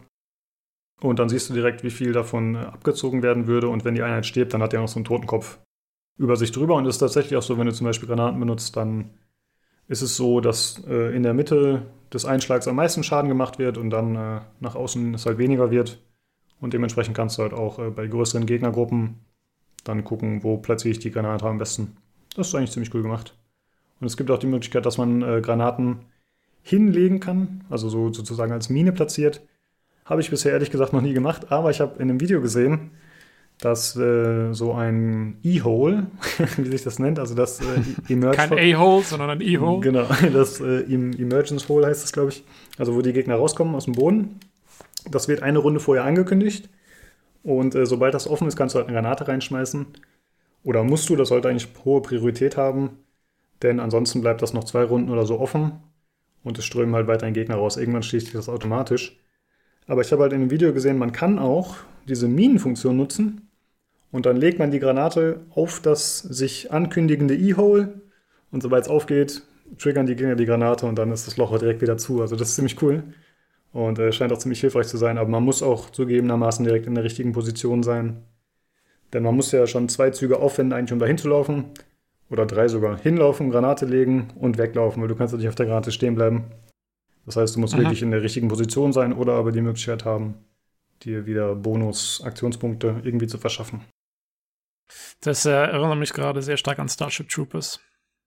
ja, wo die auch mal diese, die Granaten in diese Löcher schmeißen mussten dann für die Bugs. Ja, genau. Äh, ja, wie gesagt, dann würde ich sagen, kommen wir noch mal kurz äh, zu der, äh, ja, zur Strategieumgebung, wobei das hier ein bisschen falsch ist, weil so viel Strategie gibt es ja eigentlich gar nicht. Aber zwischen den Missionen bist du dann halt äh, in deinem Fahrzeug, wo dir äh, ein paar Möglichkeiten äh, offen stehen, und zwar hauptsächlich die Baracken, wo du halt deine Soldaten dann eben leveln kannst, wo du sie ausrüsten kannst. Und es gibt äh, in jeder Mission gibt es am Ende Loot, den du bekommst. Das sind äh, halt irgendwelche Upgrades, wie man es auch aus XCOM kennt. Also zum Beispiel ein besserer Griff für eine Shotgun, ein Scope für das Gewehr, eine Rüstung, die dafür sorgt, dass du irgendeinen passiven Skill bekommst und solche Sachen. Und die gibt es in äh, verschiedenen Seltenheitsstufen, also Common, Rare, Legendary und so weiter und so fort. Und das be äh, beeinflusst dann einfach nur die Zahlen in der Regel. Also zum Beispiel, wie, wie viel Prozent mehr du Schaden machst. Und äh, natürlich, je seltener, desto besser. Und es gibt eigentlich auch immer bei den Missionen optionale Ziele. Und wenn du die erfüllst, also wenn du zum Beispiel äh, die Mission unter 15 Zügen beendest, dann kriegst du noch extra Bonusloot, der vorher angekündigt wird. Und äh, so ist man eigentlich immer dazu angehalten, da auch optimal zu spielen oder zumindest die Ziele zu erfüllen, die einem vorgegeben sind. Und man kann auch in den äh, Missionen kann man auch noch so Kisten einfach einsammeln zum Beispiel. Und äh, ja, damit äh, rüstet man dann die Einheiten aus. Generell kann man sagen, dass die Upgrades äh, waffenspezifisch sind oder klassenspezifisch. Das heißt, äh, ein Upgrade für die Shotgun kann ich jetzt nicht wie in XCOM auf eine andere Waffe draufpacken. Also in XCOM ist es ja so, du hast einen Scope und das geht auf jede Waffe drauf. Aber hier ist es halt immer einer Gattung zugeordnet. Aber du kannst sie innerhalb der Klasse kannst du sie schon tauschen. Also wenn ich jetzt äh, zwei Soldaten habe, die die gleiche Klasse, gleiche Klasse haben, dann können die natürlich äh, sich die Upgrades hin und her schieben. Und zudem gibt es dann eben noch die Rüstungsupgrades. Das sind äh, äh, Brustpanzer, äh, Beinschutz und Helme. Und die kann man eben frei verteilen. Die kann jede Klasse benutzen. Ja, ansonsten, äh, wie gesagt, werden die Einheiten aufgelevelt. Man kann die Charaktere noch optisch anpassen. Sogar relativ umfangreich, das hatte ich nicht erwartet. Man schaltet äh, mit der Zeit, wenn man in der Mission voranschreitet, äh, neue Optionen frei, wie man die optisch anpasst. Und äh, die Einheiten, die keine Helden sind, die kann man auch noch ein bisschen weiter anpassen. Also da kann man auch dann noch äh, optische Anpassungen am Aussehen vornehmen. Bei den Heldeneinheiten ist es so, dass man nur die Rüstung anpasst. Ja, Lukas, da wird es doch Zeit für einen äh, PCGC Podcast äh, Community Squad. Ja, ich habe schon drüber nachgedacht, aber ich finde ehrlich gesagt nicht, dass sie so geil aussehen. Da kann man nicht so viel machen. Und es gibt natürlich auch keine Okay. Mods, ne? Also was äh, cool ist, man kann Ja. äh, die Farben natürlich festlegen, der Rüstung und so, aber man kann die Materialien festlegen. Das ist tatsächlich ganz nett. Also du kannst halt sagen, die Rüstung ist aus Chrom oder sie ist äh, aus Battered äh, Metal, Battered Steel, was auch immer. Also da gibt es halt verschiedene Qualitätsstufen sozusagen optisch. Aber es ist einfach nicht so viel möglich, um die Einheiten anzupassen wie in XCOM und vor allem nicht wie in XCOM 2 mit Mods. Aber das finde ich auch gar nicht Gibt's, schlimm. Gibt's, Hm. gibt's Zigaretten? es gibt bisher keine Zigaretten tatsächlich. Aber ja, kommt dann kannst du eh vergessen. ich könnte. Weil ich glaube, von, von unserem Podcast-Squad hatte, glaube ich, die Hälfte hatte eine Kippe im Mund stecken. ja, Rauchen ist halt irgendwie Leuten, anscheinend bei euch doch noch cooler, als man dachte. Ich weiß auch nicht. Mann, ja. Okay, Boomer. Genau. Ähm, Ja, ansonsten äh, kann man da halt äh, die Klassen, wie gesagt, äh, anpassen, also die Fähigkeiten äh, ausbauen, wenn sie eben ein Level-Up bekommen. Man hat auch die Möglichkeiten, die Fähigkeiten zu resetten. Äh, man bekommt, ich, ich weiß jetzt nicht wie häufig, aber ich habe mittlerweile so drei, vier Stück davon, glaube ich. So Tokens, mit denen man halt den ganzen Talentbaum zurücksetzen kann. Ich habe das bisher nicht genutzt. Ich habe einfach versucht, für jede Klasse, die ich habe, also man hat ja jede mindestens zweimal eigentlich. Ich habe aktuell so ein Roster von insgesamt 13 Leuten, glaube ich. Was eigentlich viel zu viel ist, meiner Meinung nach, weil man, ja, man braucht ja die meisten nicht. Man kann ja jeden, man kann theoretisch die gleichen vier Leute immer wieder reinschicken. Also es gibt gewisse Missionen, die dann zum Beispiel aufgrund der Story Charakter XY vorschreiben oder verbieten. Aber prinzipiell kannst du eigentlich immer die gleichen reinschicken und ja, deswegen ist das äh, auch nicht so wichtig, so viele zu haben, meiner Meinung nach. Aber vielleicht wäre es auch im höheren Schwierigkeitsgrad was anderes, wenn mehr Leute sterben würden, ich weiß nicht. Äh, und jede Einheit, ich hatte ja von den Nebenmissionen äh, erwähnt, jede Einheit kann nur einmal an einer Nebenmission teilnehmen. Ich weiß nicht warum. Der Sinn hat sich für mich nicht ganz erschlossen, aber ist halt so. Ja. Das heißt, wenn äh, der Gabe Diaz, der Hauptcharakter, einmal eine Side-Mission absolviert hat in dem Kapitel, dann kann er das für das gesamte Kapitel nicht mehr machen. Aber das, achso, das gilt dann für die Heldeneinheiten sozusagen, oder was? Ich glaube, das gilt für alle tatsächlich. Obwohl, okay. stimmt, vielleicht wäre das dann zu viel, ne? Stimmt, das könnte ein Problem werden. Vielleicht nur für die Heldeneinheiten, das kann sein, ja. Vielleicht äh, habe ich das falsch verstanden. Auf jeden Fall habe ich nicht ganz verstanden, warum das so ist. Vielleicht damit äh, ein bisschen gleichmäßiger gelevelt wird oder so. Aber kann sein, dass ja. du recht hast, dass es nur für die Heldeneinheiten gilt. Das wird mehr Sinn ergeben, ja. Ja, das sollte ich wahrscheinlich zwingen, dass du eben genau das mach, nicht machst, was du gerade gesagt hast, dass du mir die gleichen vier ähm, Fuzis da in die Mission schickst. Ja, dazu ist man tatsächlich äh, verleitet, das habe ich auch schon gemerkt. Ich habe schon jetzt äh, ab und zu mal ein bisschen ausgetauscht. Denn eigentlich will ich ja mehr als die vier Fähigkeitenbäume sehen. Also, wie gesagt, ich habe dann zwei Scouts und die entwickle ich dann jeweils in eine andere Richtung, einfach um ein bisschen mehr Varianz reinzubringen. Ja, und mehr kann man eigentlich auch nicht machen zwischen den Missionen. Das war es tatsächlich schon. Also eine strategische Ebene gibt es in dem Sinne gar nicht. Ähm, Finde ich jetzt nicht schlimm.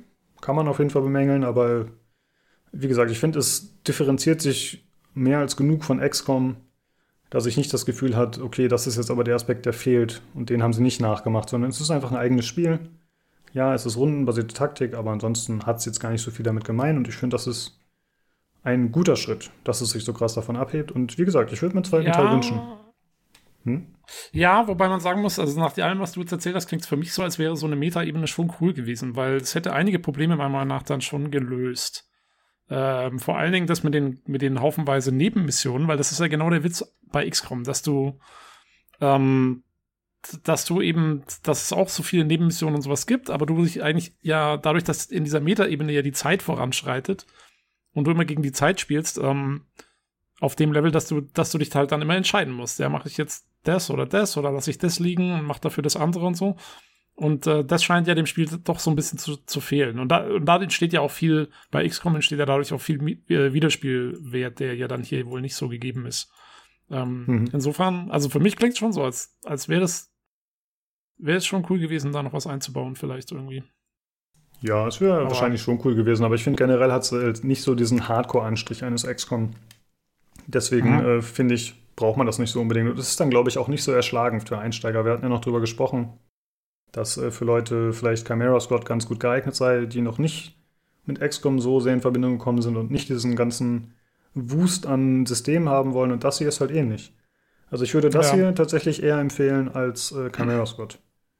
Was man natürlich äh, aufgrund der, des Preises vielleicht auch äh, begründen kann. Also, also, dass man halt sagt, ja, hier ist natürlich auch viel mehr Aufwand und Zeit reingeflossen. Aber trotzdem, ich finde das hier besser und empfehlenswerter. Und wie gesagt, man kann es auch im Game Pass spielen. Also, ich bin sehr begeistert eigentlich. Ja, äh, naja, und ich meine, es macht ja auch Sinn, dass es ein bisschen einsteigerfreundlich ist, äh, weil man will ja die ganzen äh, hirnlosen Third-Person-Shooter-Spieler nicht überfordern. genau. Äh, noch ein, zwei Sachen, die ich mir aufgeschrieben habe. Äh, es gibt zwar eine Actionkamera, die äh, in Finisher-Sequenzen oder bei Schüssen so ein bisschen ranzoomt und teilweise auch ganz cool gemacht ist. Aber tatsächlich haben sich, finde ich, eine Chance verpasst. In XCOM gibt es ja die Möglichkeit, dass wenn die letzte Einheit zumindest sich bewegt, dann hast du immer diese Schulterkamera und die rennt dann durch die Gegend. Und eigentlich mhm, gab es Die mehr oder weniger gut funktioniert. ja, richtig. Aber äh, gerade in Gears of War gab es das doch so damals, dass man halt losgerannt ist und dann war man dieser Panzer einer Rüstung, der dann irgendwie nach vorne geprescht ist und dabei war dann die Steuerung so ein bisschen eingeschränkt, weil man halt gesprintet ist. Und dann war ist auch die Schulterkamera immer bei der Einheit so da gewesen und hat so gewackelt. Ich finde, das hätte man hier perfekt einbauen können. Das haben sie meiner Meinung nach versäumt. Aber das ist äh, meckern auf hohem Niveau. Äh, ist auch nur persönlicher Geschmack. Und was mir noch aufgefallen ist, es gibt keinen Autosave, wie es bei XCOM ist. Bei, bei XCOM wird ja jede Runde gespeichert automatisiert. Und hier mhm. ist es tatsächlich so, dass du selbst, na gut, also wenn das Spiel beendet ist, dann wird zwar gespeichert, aber ansonsten äh, kannst du auch gar nicht selbst speichern. Wenn du speichern willst, dann musst du sagen, speichern und zurück ins Menü. Was total dumm ist, wenn man gerade mal kurz was ausprobieren will, kann man halt nicht sagen, äh, ich mache das jetzt mal eben, sondern man muss immer diesen Umweg wählen. Und zum anderen hast du aber die Möglichkeit, dass du jederzeit sagen kannst, ich starte neu vom letzten Checkpoint oder ich starte die komplette Mission neu. Also das geht aber, schon. also du kannst theoretisch schon innerhalb der Mission speichern. Habe ich das? Äh, ja, das aber klang jetzt fast den, so, als könntest du das nicht. Naja, du musst halt immer den Umweg wählen, dass du zurück ins Hauptmenü gehst, weil du halt nur speichern Ach kannst, so. wenn du sagst, ich äh, beende jetzt diese Mission aktuell. Ich mache jetzt eine Pause Ah. sozusagen. Ich weiß nicht, warum sie das so Ja. gewählt haben. Es gibt auch keinen weiteren Speicherstand. Du hast zwar, so habe ich das zumindest verstanden, du hast zwar fünf Speicherslots, aber ich glaube, Mhm. ein Slot steht immer für eine eigene Kampagne sozusagen. Du kannst jetzt nicht sagen, ich speichere Ja. jetzt auf Slot 2, sondern es wird immer wieder überspeichert. Naja, gut, aber ich meine, ja, das, ich glaube, das soll halt schon äh, dieses Safe-Scumming so ein bisschen einschränken, ne? Weil das ist ja das Ding bei, bei XCOM, was viele machen, ist ja, dass, ähm, dass du halt Quicksave und dann machst du die Aktion und guckst, ob es jetzt geklappt hat oder nicht und dann machst du Quickload, wenn es irgendwie nichts war und, und machst was anderes. Ähm, das kann, das ist ja, schränkt ja das so ein bisschen ein, weil dann wird es halt kompliziert, wenn du das machen willst. Dann musst du ja, schon. und von da wieder neu laden und so. Ja, aber ich finde, das ist dumm und unnötig. Also, wenn man schon so einen eher äh, Light-Ansatz wählt und wenn ich dann, also ich spiele halt Honest Man äh, Playthrough in der Regel, was heißt, man macht Iron Man nicht an, aber man lädt auch nicht neu, wenn eine Einheit steht bei XCOM.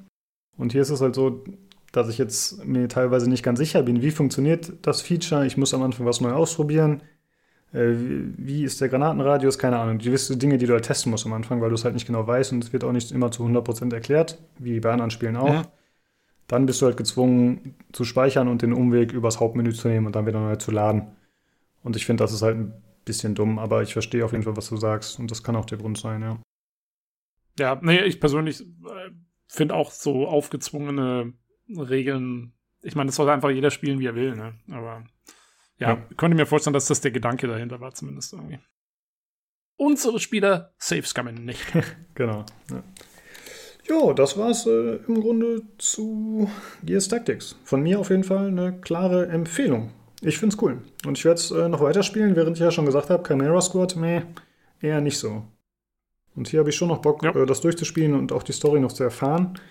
Äh, vielleicht noch als kurzen Hinweis, wenn jemand jetzt sagt, äh, ja, ich mag Gears of War, aber ich kann äh, mit Rundentaktik nichts anfangen. Okay, dann hast du wahrscheinlich schon abgeschaltet. aber wenn nicht, dann äh, kann ich noch empfehlen, eine Zusammenfassung der Story, oder was heißt eine Zusammenfassung? Das sind einfach alle Cinematics aneinander geschnitten. Gibt es auf YouTube schon zur Verfügung, die verlinken wir noch im Forum oder das Video verlinken wir noch. Ja. Gut. Sehr gut. Ja, dann würde ich sagen, haben wir es heute, oder Tobi? Ich denke auch. Gut. dann, Das äh, ging doch ruckzuck. Ja, ich hoffe. Ich weiß ich habe nicht so auf die Uhr geachtet. Jetzt haben wir. Ja, die Folge ging so eine Stunde und 20 Minuten oder so, glaube ich. Ja, nee, wir sind, wir sind gut in der Zeit. Sehr Können wir können wir das nächste Mal, wir, wir müssen jetzt Zeit aufsparen für den 80 Stunden Assassin's Creed Podcast. genau. Ja, äh, ja dann äh, wäre wie immer zu sagen, wenn ihr Kritik habt, Anregungen oder Feedback, könnt ihr euch gerne bei uns melden. Äh, wie wir eingangs schon gesagt haben, würden wir gerne wissen, was haltet ihr äh, von dem Format, dass wir anfangs die Sachen so abhandeln oder nicht.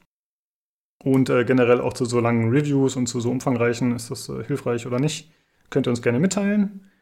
Äh, ihr könnt uns kontaktieren per E-Mail unter pcgcpodcast.gmail.com über Twitter unter dem Handle podcastpcgc. Ansonsten könnt ihr auch bei pcgames.de im Forum uns kontaktieren. Äh, da haben wir einen Thread im Bereich Videospiele allgemein.